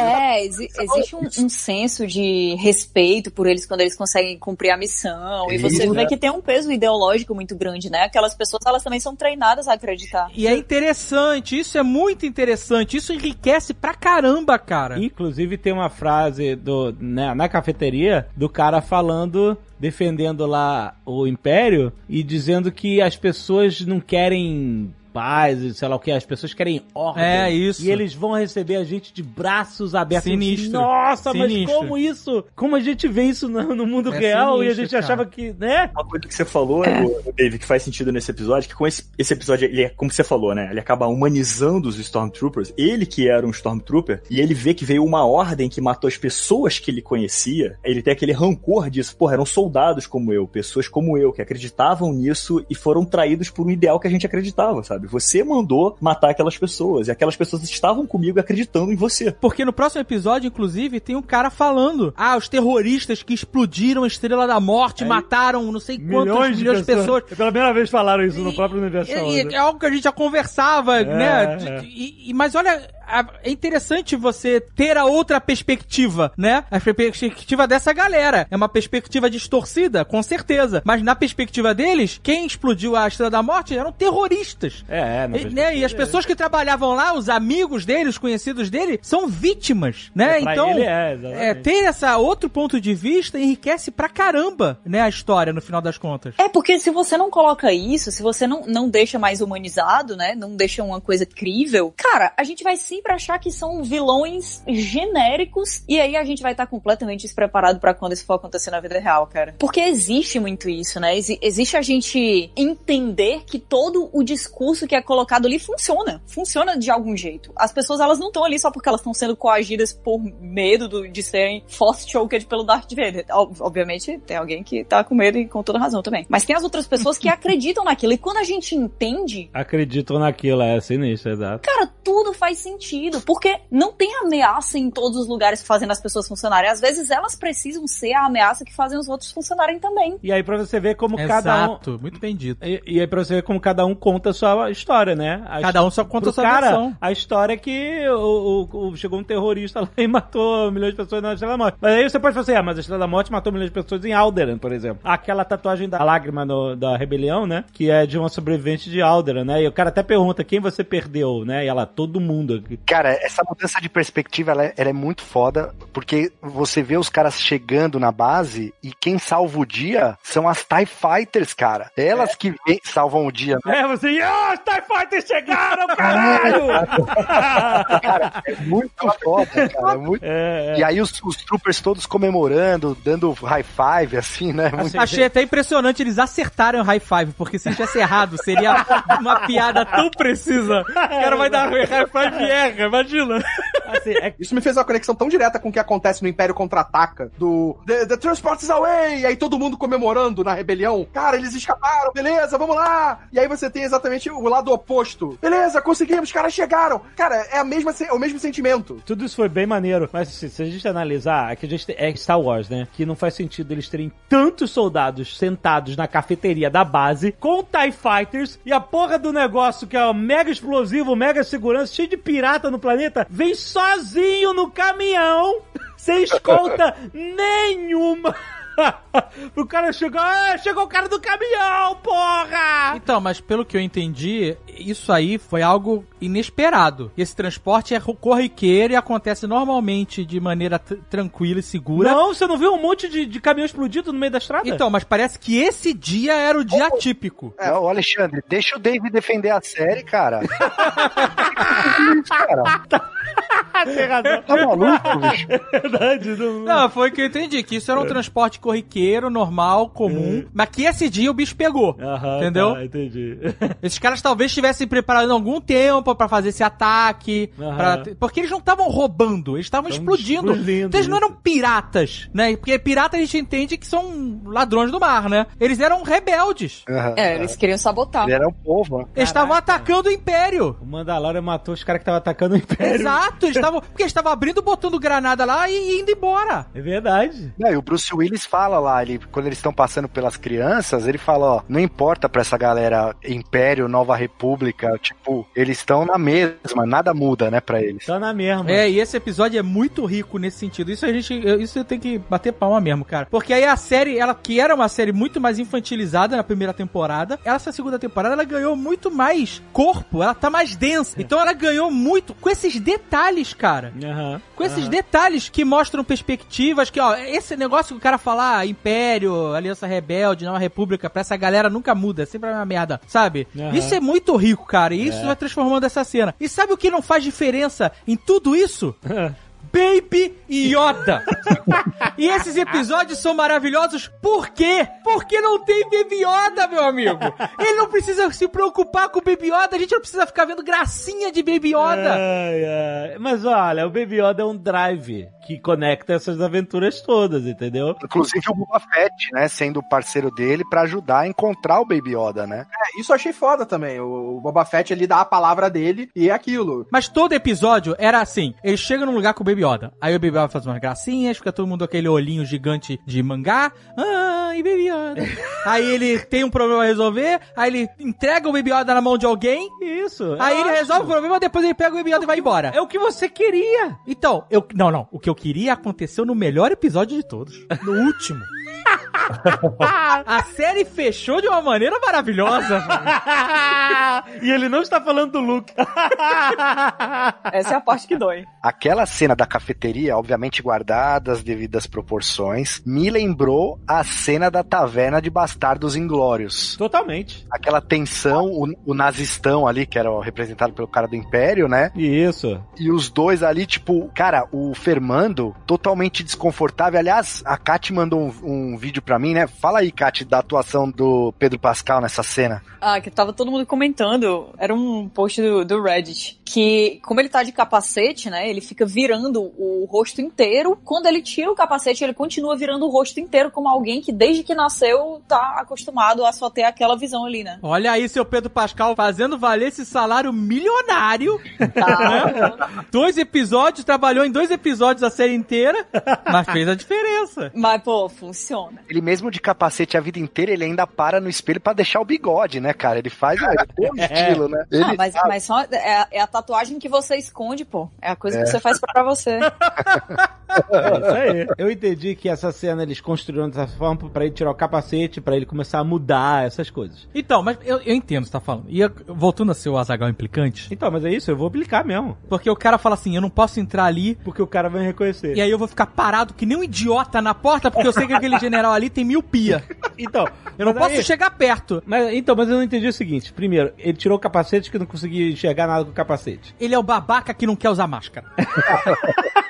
Sabe qual é? O cara que não consegue respirar de máscara. Não consegue respirar de A máscara. primeira, a primeira coisa que eu falei assim, porra, por que, que você não bota o capacete e entra? O cara não vai te reconhecer. Aí depois, ah, não podia botar o capacete porque tinha que escanear o rosto. Mas aí escaneou o rosto do Pedro Pascal, que é um cara que não tá no cadastro do Império? E pois é, esse roteiro tem um furo grande nisso. Porque ele podia ter entrado com um elmo, chegado em frente ao computador, tirado, feito o scanner, e colocado o capacete e embora. É. Aí vai o, o mando que não é registrado, porque esse é o problema dele levar o cara. Ele fala, cara, você não vai conseguir porque ele só consegue ter registro de homens que serviram ao Império. Aí no final, você pode ir. Não faz sentido, exatamente. Além do que, o cara se acha muito fodão pra achar que o general lá vai lembrar dele numa tropa gigante que morreu todo mundo. Ah, não, mas desse malandro que parece o Bruce Willis no Duro de Matar, eu vou lembrar. Mas todo mundo se acha especial. Não, quando você faz coisa errada, você acha que a galera tá notando você. É a Kat se- jogando de impostora na Among Us, Eu, né? exatamente, cara. Eu acho que estão me olhando, sabe? Mas foi maneira que resultou naquele diálogo tenso e que no final ele. I couldn't resist. Aí foi e mata o cara, né, cara? Foi bem. Ele, ele- ele matou o cara que matou os pais do Batman. Caraca, gente, agora é tudo isso. Tudo o cara fez alguma coisa, vai ficar levando, trazendo filmografia de todo mundo.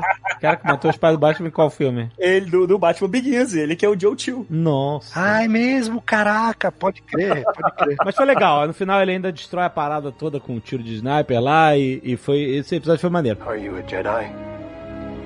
I am. This is the way. E aí no, no Rescue, né? É isso, né? Vamos resgatar o Baby Yoda. Esse episódio é perfeito, na moral. Ele é muito bom. A gente já falou aqui daquela cena da Cara Dune falando com o cara do Império, da Estrela da Morte. Aí ela brinca, qual delas, né? Qual das Estrelas da Morte, né? E, e aí eles zoam a Alderan e tal. E ali a gente vê aquilo que o Dave comentou agora há pouco. Tem gente no Império que é realmente sádica e, e má. E aquele outro cara que tava com ele falou: bicho, eu, eu, eu te entrego aqui, sabe? Eu tô aqui, só- eu só trabalho aqui, né? Tem esses caras também, né? Então, ali a gente já vê essa dualidade também. E o plano, cara. Eu lembro que teve um episódio, acho que foi do episódio 9. O Alexandre comentou como eram difíceis os planos de invasão e como é- era merda o plano do episódio 9 lá, do ataque, enfim, né? E realmente, cara, esse plano foi muito bom. O Boba Fett seguindo a nave deles, que era aquela a, a nave do Império, né? Ninguém vai falar que a, a nave era um butt plug? Não, é brincadeira. Que o Star Wars não perde uma oportunidade. Não, não perde. Eu tava conversando com vocês no, no Telegram e eu tava com um amigo meu, e aí eu tava com essa cena aberta, né? Que a gente botou aquela imagem do butt plug com o, com o light blue. Aí eu, meu, caralho, brother, por que tu tá vendo o butt plug? Eu tive que abrir a imagem pra explicar, não, cara, é isso aqui, calma. Não, e o jeito que as TIE Fighters são ejetadas, né? E elas falam, não, a gente tá indo aqui, a gente vai entrar, não, não tem como, o cara tá atrás. Aí os caras param a TIE Fighter, elas entram à força ali dentro da base. Achei animal isso aí, cara. Não, a ideia, a ideia é maneira mesmo, do cara seguir. A ação foi bem foda, foi bem maneira mesmo. É. Não, e conclui Foi. usando a bomba sísmica que tem no episódio 2, né? Que o, o Jango Fett foi usou. né? legal, bomba Cisga. É Bem legal, legal. Nossa, aquilo ali me deixou tão feliz. Tem uma coisa nesse Esse episódio, essa temporada, mas esse episódio é muito fanservice. Então, tem um diálogo nesse que é muito bom, que é esse diálogo da Bo-Katan com aquela outra caçadora de recompensas. A Sasha Banks, né? Então, aí eu tenho uma pergunta aqui pra vocês que é, no episódio lá, no episódio 4, tem três desses Mandalorianos aí, dessa turma. Sim. Uhum. Que eram as, as duas meninas e o cara, o menino. Ah, mas o cara ia sobrar, né, velho? Tava sobrando. Então, mas o cara, ele não morreu, ele simplesmente ele pegou outro caminho. E foi pra Inglaterra fazer curso. Ele foi embora, elas foram pro, pro co- cockpit e ele foi pro outro lado. Gente, é isso aí, esse era o meu job. Ele desapareceu. Ele devia estar numa side quest, cara. Você só achei side quest essa porra, do diálogo que tem quando eles encontram o, o- a Bo-Katan encontra o Jungle Fett e ela fala assim, ah, eu já ouvi muito a tua voz. Eu gostei muito desse diálogo. Ah, olha só. Ah, foi legal isso. Foi hein? legal pra caramba. Olha os deta- Eu sei detalhes. quem você é. Os detalhezinhos, muito Por bom, causa cara. da voz dos clones, cara. Muito legal. Ah, você é só mais um, a gente já viu muito de você. Você, não, eu sou diferente. Nossa, cara, eu já Você- ouvi sua voz milhares de vezes. Isso- Caramba. Esse diálogo deles é muito bom, essa, essa- esse conflito entre o. Você não é um Mandaloriano, né? Você é mais um, você é um resto, você é um fio de cabelo, sabe? Essa zoação, esse Bem diálogo deles é muito foda, cara. Não, que levanta aquela parada que eu falei da Bocatan não ser também aquela pacificadora, né? Ela não é, ela tem os seus preconceitos aí, né? Tem demais. E, e ela chama o Jin de purista, né? Mas o que acontece é que ela diminui, corta e diz o que é Mandaloriano e o que não é Mandaloriano também. Uhum, exato, exato. Enquanto o Jin vai chegando aí no último episódio e, né? O Jim é humildão, né, cara? Ele é humildão. Nossa, ele teve aquele embaixo da, crescimento. da, da armadura. É, pô, total. É o Fernando, é o Fernando, pô. Agora, sabe o que eu achei interessante? Eu acho que o Marcelo, ele lê a sílaba BO como BU sempre, porque ele acabou de falar Bucatan, Buba Fett. Uma coisa interessante isso. Uma coisa É interessante. interessante, quando é comigo é zoação. Ah, que fuder. Mas, Rex, cada um escreve sua história aqui. Tu não tá ajudando não.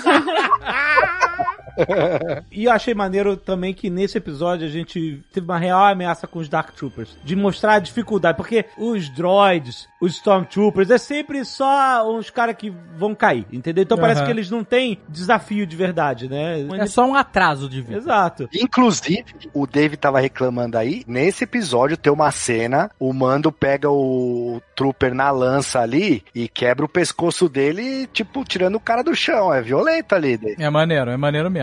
E Mas aí, Esse episódio é muito bom mesmo. e aí, e aí você vê a, a ameaça real que os Dark Troopers, eles são mortais, cara. Ele vai, cara- é muito maneiro que ele vai correndo e quando ele chega a porta já tá abrindo, ele puta que pariu. É muito maneiro.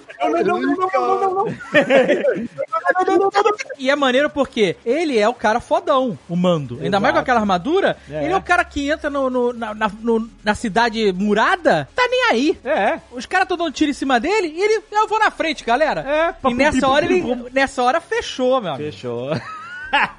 Cara, mas na boa, a armadura dele salva ele, cara. Porque se não fosse feita de basca, caraca, aquele soco. Olha lá, Rex, já errou, é pesca. Quando ele tá tomando os socos na cara, tu vê que vai afundando a parede e não acontece nada com o Elmo, sabe? É animal, animal. Não, mas ele, caraca, o impacto dele dando vários socos e, e a cabeça entrando assim na parede, você pensando, pronto. Ó. O cérebro tá virando geleia ali. A gente É falou no isso. cast passado e tá faltando aquela câmera interna do rosto do Jim Jarin, Tá, cara. tá voltando, seria maneiro o cara dele. Ai, caralho. Tipo, tipo. Homem, é, tipo Homem de Ferro, levando na cara. Exato. Caralho. Ai, ai, ai, caralho.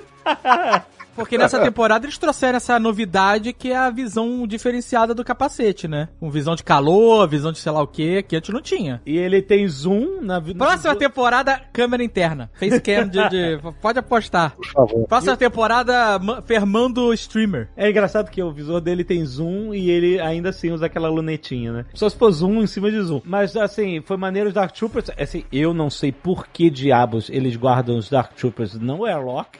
Não, mas eu acho que é porque Porque foi assim que eles pegaram o Baby Yoda. Ele tem uma porta pra dentro da nave e uma Ah, porta pra tá, fora. Como não é gente, é robô, né? Então foda-se. né? Exato. Tanto que foi exatamente o que aconteceu. Foda-se, eles voltaram. É, então, isso que eu achei maneiro. Quando eles voltaram, ah, tá, ok. Mas faz voltaram. sentido. Faz ele sentido, tá é. numa sala que ele pode agir fora da nave ou dentro da nave. Exato. Aquela porta dentro da nave é muito mais pra quem trabalha na manutenção deles do que pra outra coisa. Que você não quer eles lutando dentro da nave, você quer eles lutando fora. Inclusive, mostra isso no episódio que eles estão na, na parede, né? Mostra vários técnicos ali mexendo neles, na parte quando, que quando eles aparecem pela primeira vez, né? Assim, no, no cantinho, no, no corredor, e você não tem a iluminação, só tem aquelas armaduras pretas. Né, e muito bem amarrado, né? Porque justamente ele ejeta e você fala, puta, o cara se livrou dos bichos. E aí depois eles voltam no, no, no final ali, né? Então, E é falado legal, né? Que ela fala assim, quantas life forms? Aí diz assim, nenhuma. Aí você, caraca, os bichos estão voltando. Não. aliás, eu queria dar um destaque pra movimentação, não só das Mandalorianas, mas das quatro, né? Porque tem a Fennec a Cara Dune, que são as atiradoras, né? E aí tem uma hora que elas estão numa ponte, e aí as Mandalorianas elas voam, elas duas saem assim, né? E aí os caras vêm e rendem, elas sobem depois com os jetpacks e dão os tiros, matam os troopers. É muito maneiro mesmo. É. É muito maneiro, cara. É muito legal. E a Fennec também. Só headshot, né? É mu- muito foda, cara. Eu, eu vou falar da movimentação dos robôs, cara, porque os robôs eles são muito sincronizadinhos, assim, sabe? Quando eles vêm voando, né? Eles vão se alinhando durante o voo e param um do ladinho do outro certinho. Pô, é muito bacana, cara. É muito maneiro. Quem fez essas coreografias todas trabalhou muito bem, porque o Boba Fett luta de um jeito, as Mandalorianas lutam de outro jeito, as outras duas lutam de outras maneiras completamente diferentes, e o Fermando, ele só anda. Ele não luta de verdade, né? Ele só fica tomando tiro até o outro cansar. Não, pô, ele lutou muito com o Gideon lá. Esse episódio tu não pode falar isso. A gente vê que ele luta muito no episódio anterior quando ele não tá com a armadura de Beskar. Que ele tá lutando com a armadura de Stormtrooper lá com uma porrada. É, foi bem maneiro. Aí no final eles estão lá todos enjaulados na ponte e a- achei maneira a frase do Gideon, falou assim, olha, é, daqui a alguns minutos todo mundo nessa sala vai estar morto, menos eu. Achei bem foda isso. Mas ao mesmo tempo eu pensei, a Bocatan tem a, a Darksaber aí, não tem? Não era um... Mas é, muito bicho, maluco. Não. Ah, ok, é muito bicho, mano. Primeiro que o Dark Saber tava com o mando, porque ela tinha que matar o mando pra pegar o Dark Saber. É isso. E, e a Saber, eles não rebatem tiro, porque eles não, não sabem. Então, tipo, a É. quantidade de tiro que eles vão estar tomando ali daqueles Dark Troopers. Não, não, não adianta nada, cara. Eles não são Jedi. Nenhum deles é Jedi. Porque, primeiro, pra Jedi, além de você saber usar, você tem que ter a carteira da ordem. então é só você dar uma espada pra alguém que não sabe lutar com ela. Pois é. E mesmo que soubesse, não sabe lutar no nível de Jedi. Porque nem Jedi sabe lutar direito, porque não consegue usar o poder e usar o sabre ao mesmo tempo. É muita frieza, porque o, o Moff Gideon falando, né, que vai todo mundo morrer menos ele, porque se fosse eu ali, eu matava ele na hora pra dizer assim, pronto, acabou, você já, já se enganou, Exato, né? Pronto, agora vai todo mundo morrer. não vai ter chance, seu plano já falhou, porque se eu morrer, você foi junto e foi primeiro, entendeu? E todo mundo tá acreditando tanto no amanhã, cara, que ninguém assassina ele. Isso me deixa um pouco triste, inclusive. Realmente seria maneiro se alguém falasse assim, não, não, você tá errado. Prom, espada no coração. Caraca, ia ser foda. Ia ser um final foda. a hora que ele é preso, ele fala, "Oh, isso vai ser interessante. Quando ele chega na ponte ali, que ele fica fazendo aquele joguinho mental com a Bocatan, Aí o Marcelo se policiando. é, eu me policiei agora. é muito maneiro, porque ela não quer pegar o sabre, porque aí volta aquilo lá. Ela pegou da Sabine no Rebels, porque a Sabine entregou depois que eles tinham vencido a guerra e comandar a Mandalore. Provavelmente no expurgo, ela perdeu esse sabre. E deve ter perdido, talvez, até pro Moff Gideon. Então, é desonroso ela pegar o sabre dessa vez, que o Moff Gideon fala ainda. Ele fala, dessa vez você não vai poder aceitar. Ou alguma coisa assim. Ele usa, ele dá ênfase na, na palavra essa vez, assim, sabe? É, e é da própria criança dela, né? Na própria cabeça dela. Não, é interessante porque você pensa, ah, que bullshit, pega logo a espada e, e- e, sabe? Mas o cara fala o negócio que é verdadeiro na nossa história. Ele fala assim, não importa a pessoa, importa a história. É, a arma não tem poder, né? A arma, exatamente, ela não tem poder, a história que tem é poder. a lenda, né? É a lenda e tal. E, cara, isso sempre foi usado na história da humanidade para exaltar e, justificar líderes, reis, imperadores, etc. Entendeu? O que importa é a quantidade de pessoas que acreditam na história, na lenda e na autoridade daquele líder, entendeu? Então, se ela não tiver isso, ela não vai ser líder. Essa que é- Eu achei bem feito, porque tem a ver com a nossa própria história, não é só um bullshit pra ela não, não, não aceitar o sabre, entendeu? Olha o que esses caras, o Filone e o Favreau, fizeram. A gente tava falando da Marvel, não sei o que. Olha o que os caras deram. O Fermando, o cara tem jetpack, tem um sabre de luz preto, ele tem uma lança de Beskar sinistra, ele tem uma armadura cromada fudida, ele tem um sidekick que é a coisa mais fofa do mundo, que é o Baby Yoda. Ou seja, pra vender boneco desse bicho aí é uma maravilha, entendeu? O Marcelo gosta. Ele é um personagem perfeito, cara. Ele é perfeito, cara. Are you a Jedi? I am. This is the way. Bom, mas aí chega a X-Wing, e aí como eu tava atrasado, o Marcelo tem o print, que eu já cantei essa bola do Luke no meio da... Sem, sem tomar spoiler, eu cantei a bola do Luke, porque eu sabia... Não, não, peraí. Você não tomou spoiler, porém, você tinha consciência do clamor do público pelo último episódio, né? Você tinha essa informação. Eu não tinha, eu fui surpreendido pelo É? último episódio. Então, porque eu sabia que teve um grande clamor, e as pessoas, ah, vocês têm que fazer, esquece Nerdcast de RPG, faz Nerdcast de Mandalorian agora. Então, aí, quando eu vi o episódio, bota o Baby Yoda na pedra que vai vir um Jedi, aí eu falei, ah, sabendo o período em que se passa, sabendo que o- no final, obviamente, eu sabia que no final tinha um grande clamor, então pra mim ficou óbvio que era o... Aí eu pergunto pra Zagal, já que a Zagal não tomou essa parada, quando tu soube? Quando tu viu a X-Wing? Quando eu tu vi viu a a- o- lightsaber? Então, vai se confirmando, né? Vem X-Wing, e tu fala assim, não vai ser aquele gordinho que vai salvar o dia, né? Não vai ser. Aí ve- vem o sa- aí vem um Jedi, tu, hum. É, aí não. vem a lightsaber verde, aí vem a mãozinha com a luva, aí tu já sabe o que, que tá Aos acontecendo. pouquinhos eles vão mostrando. Aí você é idoso, amigo. Você abraça, você abre o uísque, você bota o gelo, você relaxa. É eu isso, só tremia cara. e chorava, era só isso só, né? Foi. Aí você aproveita o seu fanservice. É isso que você faz, não é isso? Porque nada é, nada mais do que um super hiper fanservice. É, mas foi legal. Foi, foi muito bem encaixado. Não, mas fazia sentido. Não, faz sentido. Mas eu não tô criticando, gente. Fanservice, quando funciona e, e atende a história, É, atendeu a e história. atendeu a história, é legal. E a gente que é. Nós somos, é o que eu falei. Eu quero que seja como era antigamente. é isso. eu- Porque a época que eu me apaixonei por Star Wars era essa. Sim. Que, que a maioria de nós aqui, tirando a Catiuxa. Uhum. Então, ver esses personagens, ver o, o Luke de volta, No primor. seu ápice, É, é. que a gente nunca viu e tal, É, é, é. puta, é, de- é brilha o olho. Se ele tivesse aparecido por nada, entendeu? Por qualquer motivo, só por estar lá, Aham. isso não me traria grandes coisas, né? Isso eu acharia ruim de verdade. Como foi entregue ali, eu achei incrível. Com o fechando o Plus- arco, Não, fechando- com, fechando o o arco, não, Jovem Nerd. O Luke, ele foi e me trouxe um presente. Ele levou embora o Baby Porra, ele meteu o Baby Yoda e falou, Azagal, essa é por você. Ah, e fecha a porta do elevador. Porra, meu amigo, eu tava beijando o celular. Obrigado.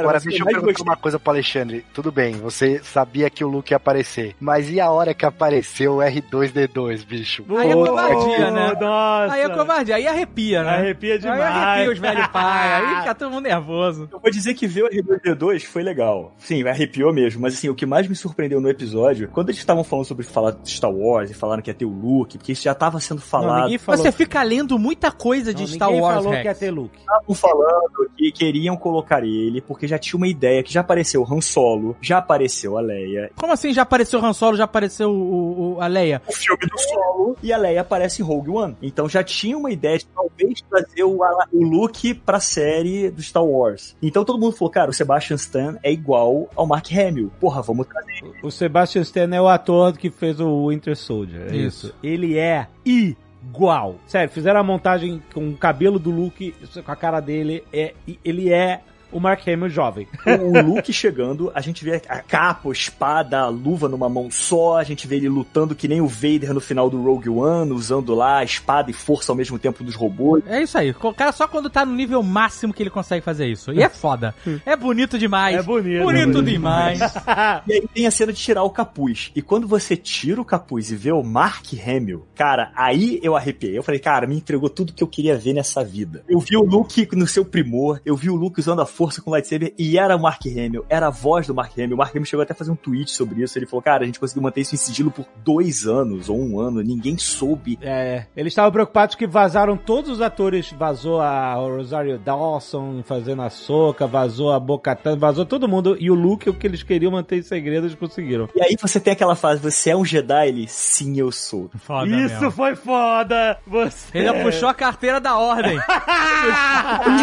E a coisinha da mão na frente, tudo, tudo é perfeito, cara. E você vê o Mark Hamill ali, cara. É, assim, o próprio John Favreau falou, galera, porque a galera ficou, ó, gente, mó cara de, de O boneco do Mark. Hamill, né? É, assim, ele falou assim, é, eu sei, gente, mas é o que a gente conseguiu fazer aí com Mas, o cara, nosso de verdade, importa? Não importa, é, só pra fazer um pedacinho. Porque a assim. gente sabe que é o Mark Hamill, cara. Isso é Exato. legal. É legal, legal. Sabe? Porque o cara que fez os filmes lá na década de 70, ele tá aí rejuvenescido. É, Não é maneiro. perfeito, mas entrega o que a gente quer. É o que a gente tava conversando, eu e o Marcelo, né? Que a gente ficou falando depois, assistindo a segunda vez, a gente consegue enxergar os defeitos, a gente consegue enxergar os problemas, mas na primeira vez, ele tava com um brilho no olho, o rosto dele estava perfeito, porque tinha uma camada de lágrima, cara. E você não vê o que é. E você enxerga com o coração, entendeu? Aí depois você para e diz assim, é. Catiuxa descreveu perfeitamente. Mas é, você, você vê com o seu coração ali, na hora que aparece o Luke, É isso aí.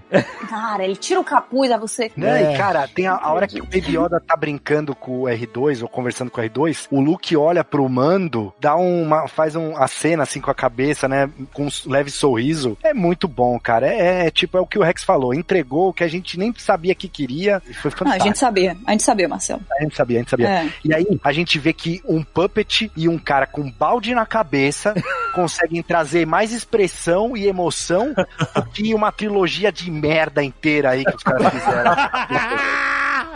E cataca. Pô, a hora que o- o Mandalorian tira o capacete e o, o- o Baby Yoda vai com a mãozinha no, no rosto dele, no estilo Darth Vader, saca? Deixa eu te olhar com meus próprios olhos pela última vez, ou pela primeira vez, ou pela única vez. É, quando eles se despedem, eu me emocionei mesmo. Eu- Olha aí, quebrou esse coração da Não, que eu falei, vai, vai, vai e não volta. Vai embora. Bateu a série dos Muppets. Boneco de bebê. Falei, porra, finalmente. Talvez fosse uísque, não sei. Mas eu falei, vai, Baby Yoda, vai. Não pode. Não pode, não pode ser verdade isso. Segue seu rumo.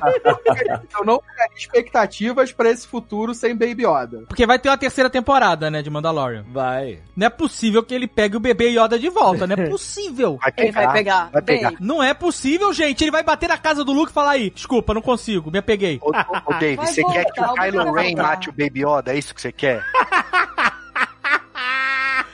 Então, a minha dúvida, e eu, eu acho legal lançar isso aqui, é o que, que vai acontecer com esse Baby Yoda dentro desse universo de Star Wars agora? Porque agora ele existe. Onde estava Baby Yoda no episódio 7? Não importa, sabe por quê? Porque eles podem contradizer tudo. Porque tudo é tecnicalidade. Tudo, ah, Sokatano não é a Jedi. Então o Yoda pode falar que o Luke era o último Jedi. Então o Baby Yoda estava pela galáxia em grandes aventuras com o Mando durante o episódio 7. É isso. Mas essa é a beleza de você pegar uma coisa de pequena escala, né? Porque você não precisa necessariamente encaixar nos grandes eventos, porque eles podiam estar fazendo as próprias coisas. Então, Então, eu mas aí eles entendo. trouxeram o Luke. Quando você bota o Luke e o Luke fala que não, não tá aí há um tempão e que não sei o que lá, mas esse Luke criou um bebê, Yoda. Entendeu? Exato. E aí o Luke encontra o Yoda. O Luke. Enco... Pera, gente. O Luke encontrou o espírito do Yoda E não. e não falou assim. Aí nem te falei. Encontrei um bebê Yoda, tu não sabia dessa? Não, porra, meu irmão, como é que ele esqueceu de me contar essa? Exatamente. 30 anos que se passam, ele já sabia. Ele já tinha- Mas, gente, gente, a gente tá em 2020. Vamos viver esse momento agora. Vamos curtir. Deixa essa história pro ano que vem, cara. Eu não acho que nega a trilogia nova, cara. Não nega. E eu não acho que apaga. E eu não acho que invalida o look que a gente viu em The Last Jedi. É, mesmo porque o Luke de Last Jedi pode falar assim, gente, cuidar de criança é muito difícil. Morre com uma facilidade que vocês não fazem ideia.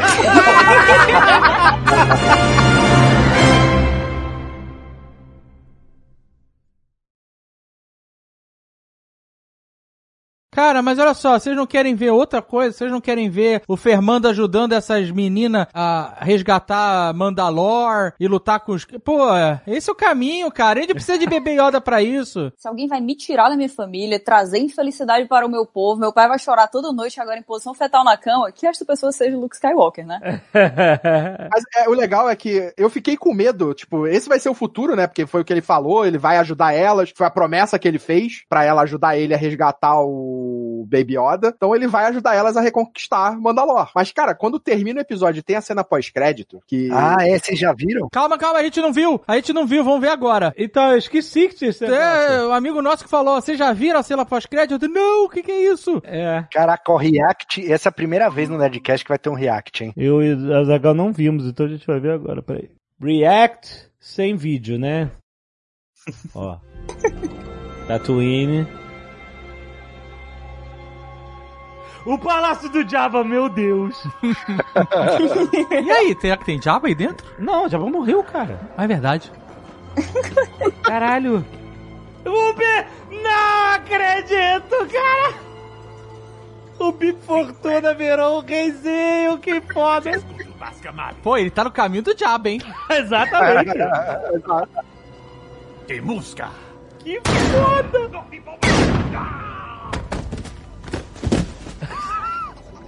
Itcha McClunky. Caralho, que animal. Claro. Cara, Coitada dessa garota.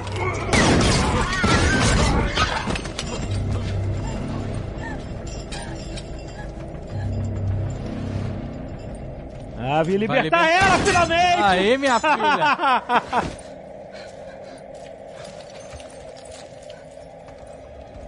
Ah! que maneiro.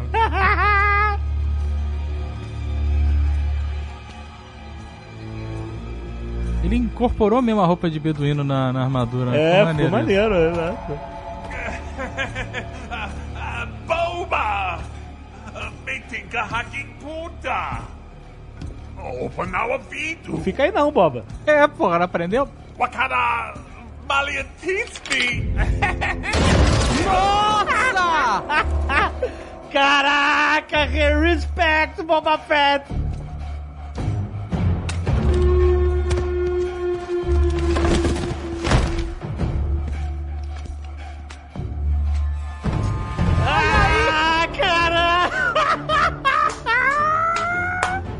Aí sim, muito cara! Bom. Pode começar essa série agora! Muito bom. Muito bom, muito bom. Ah, vai se fuder, Game of Thrones!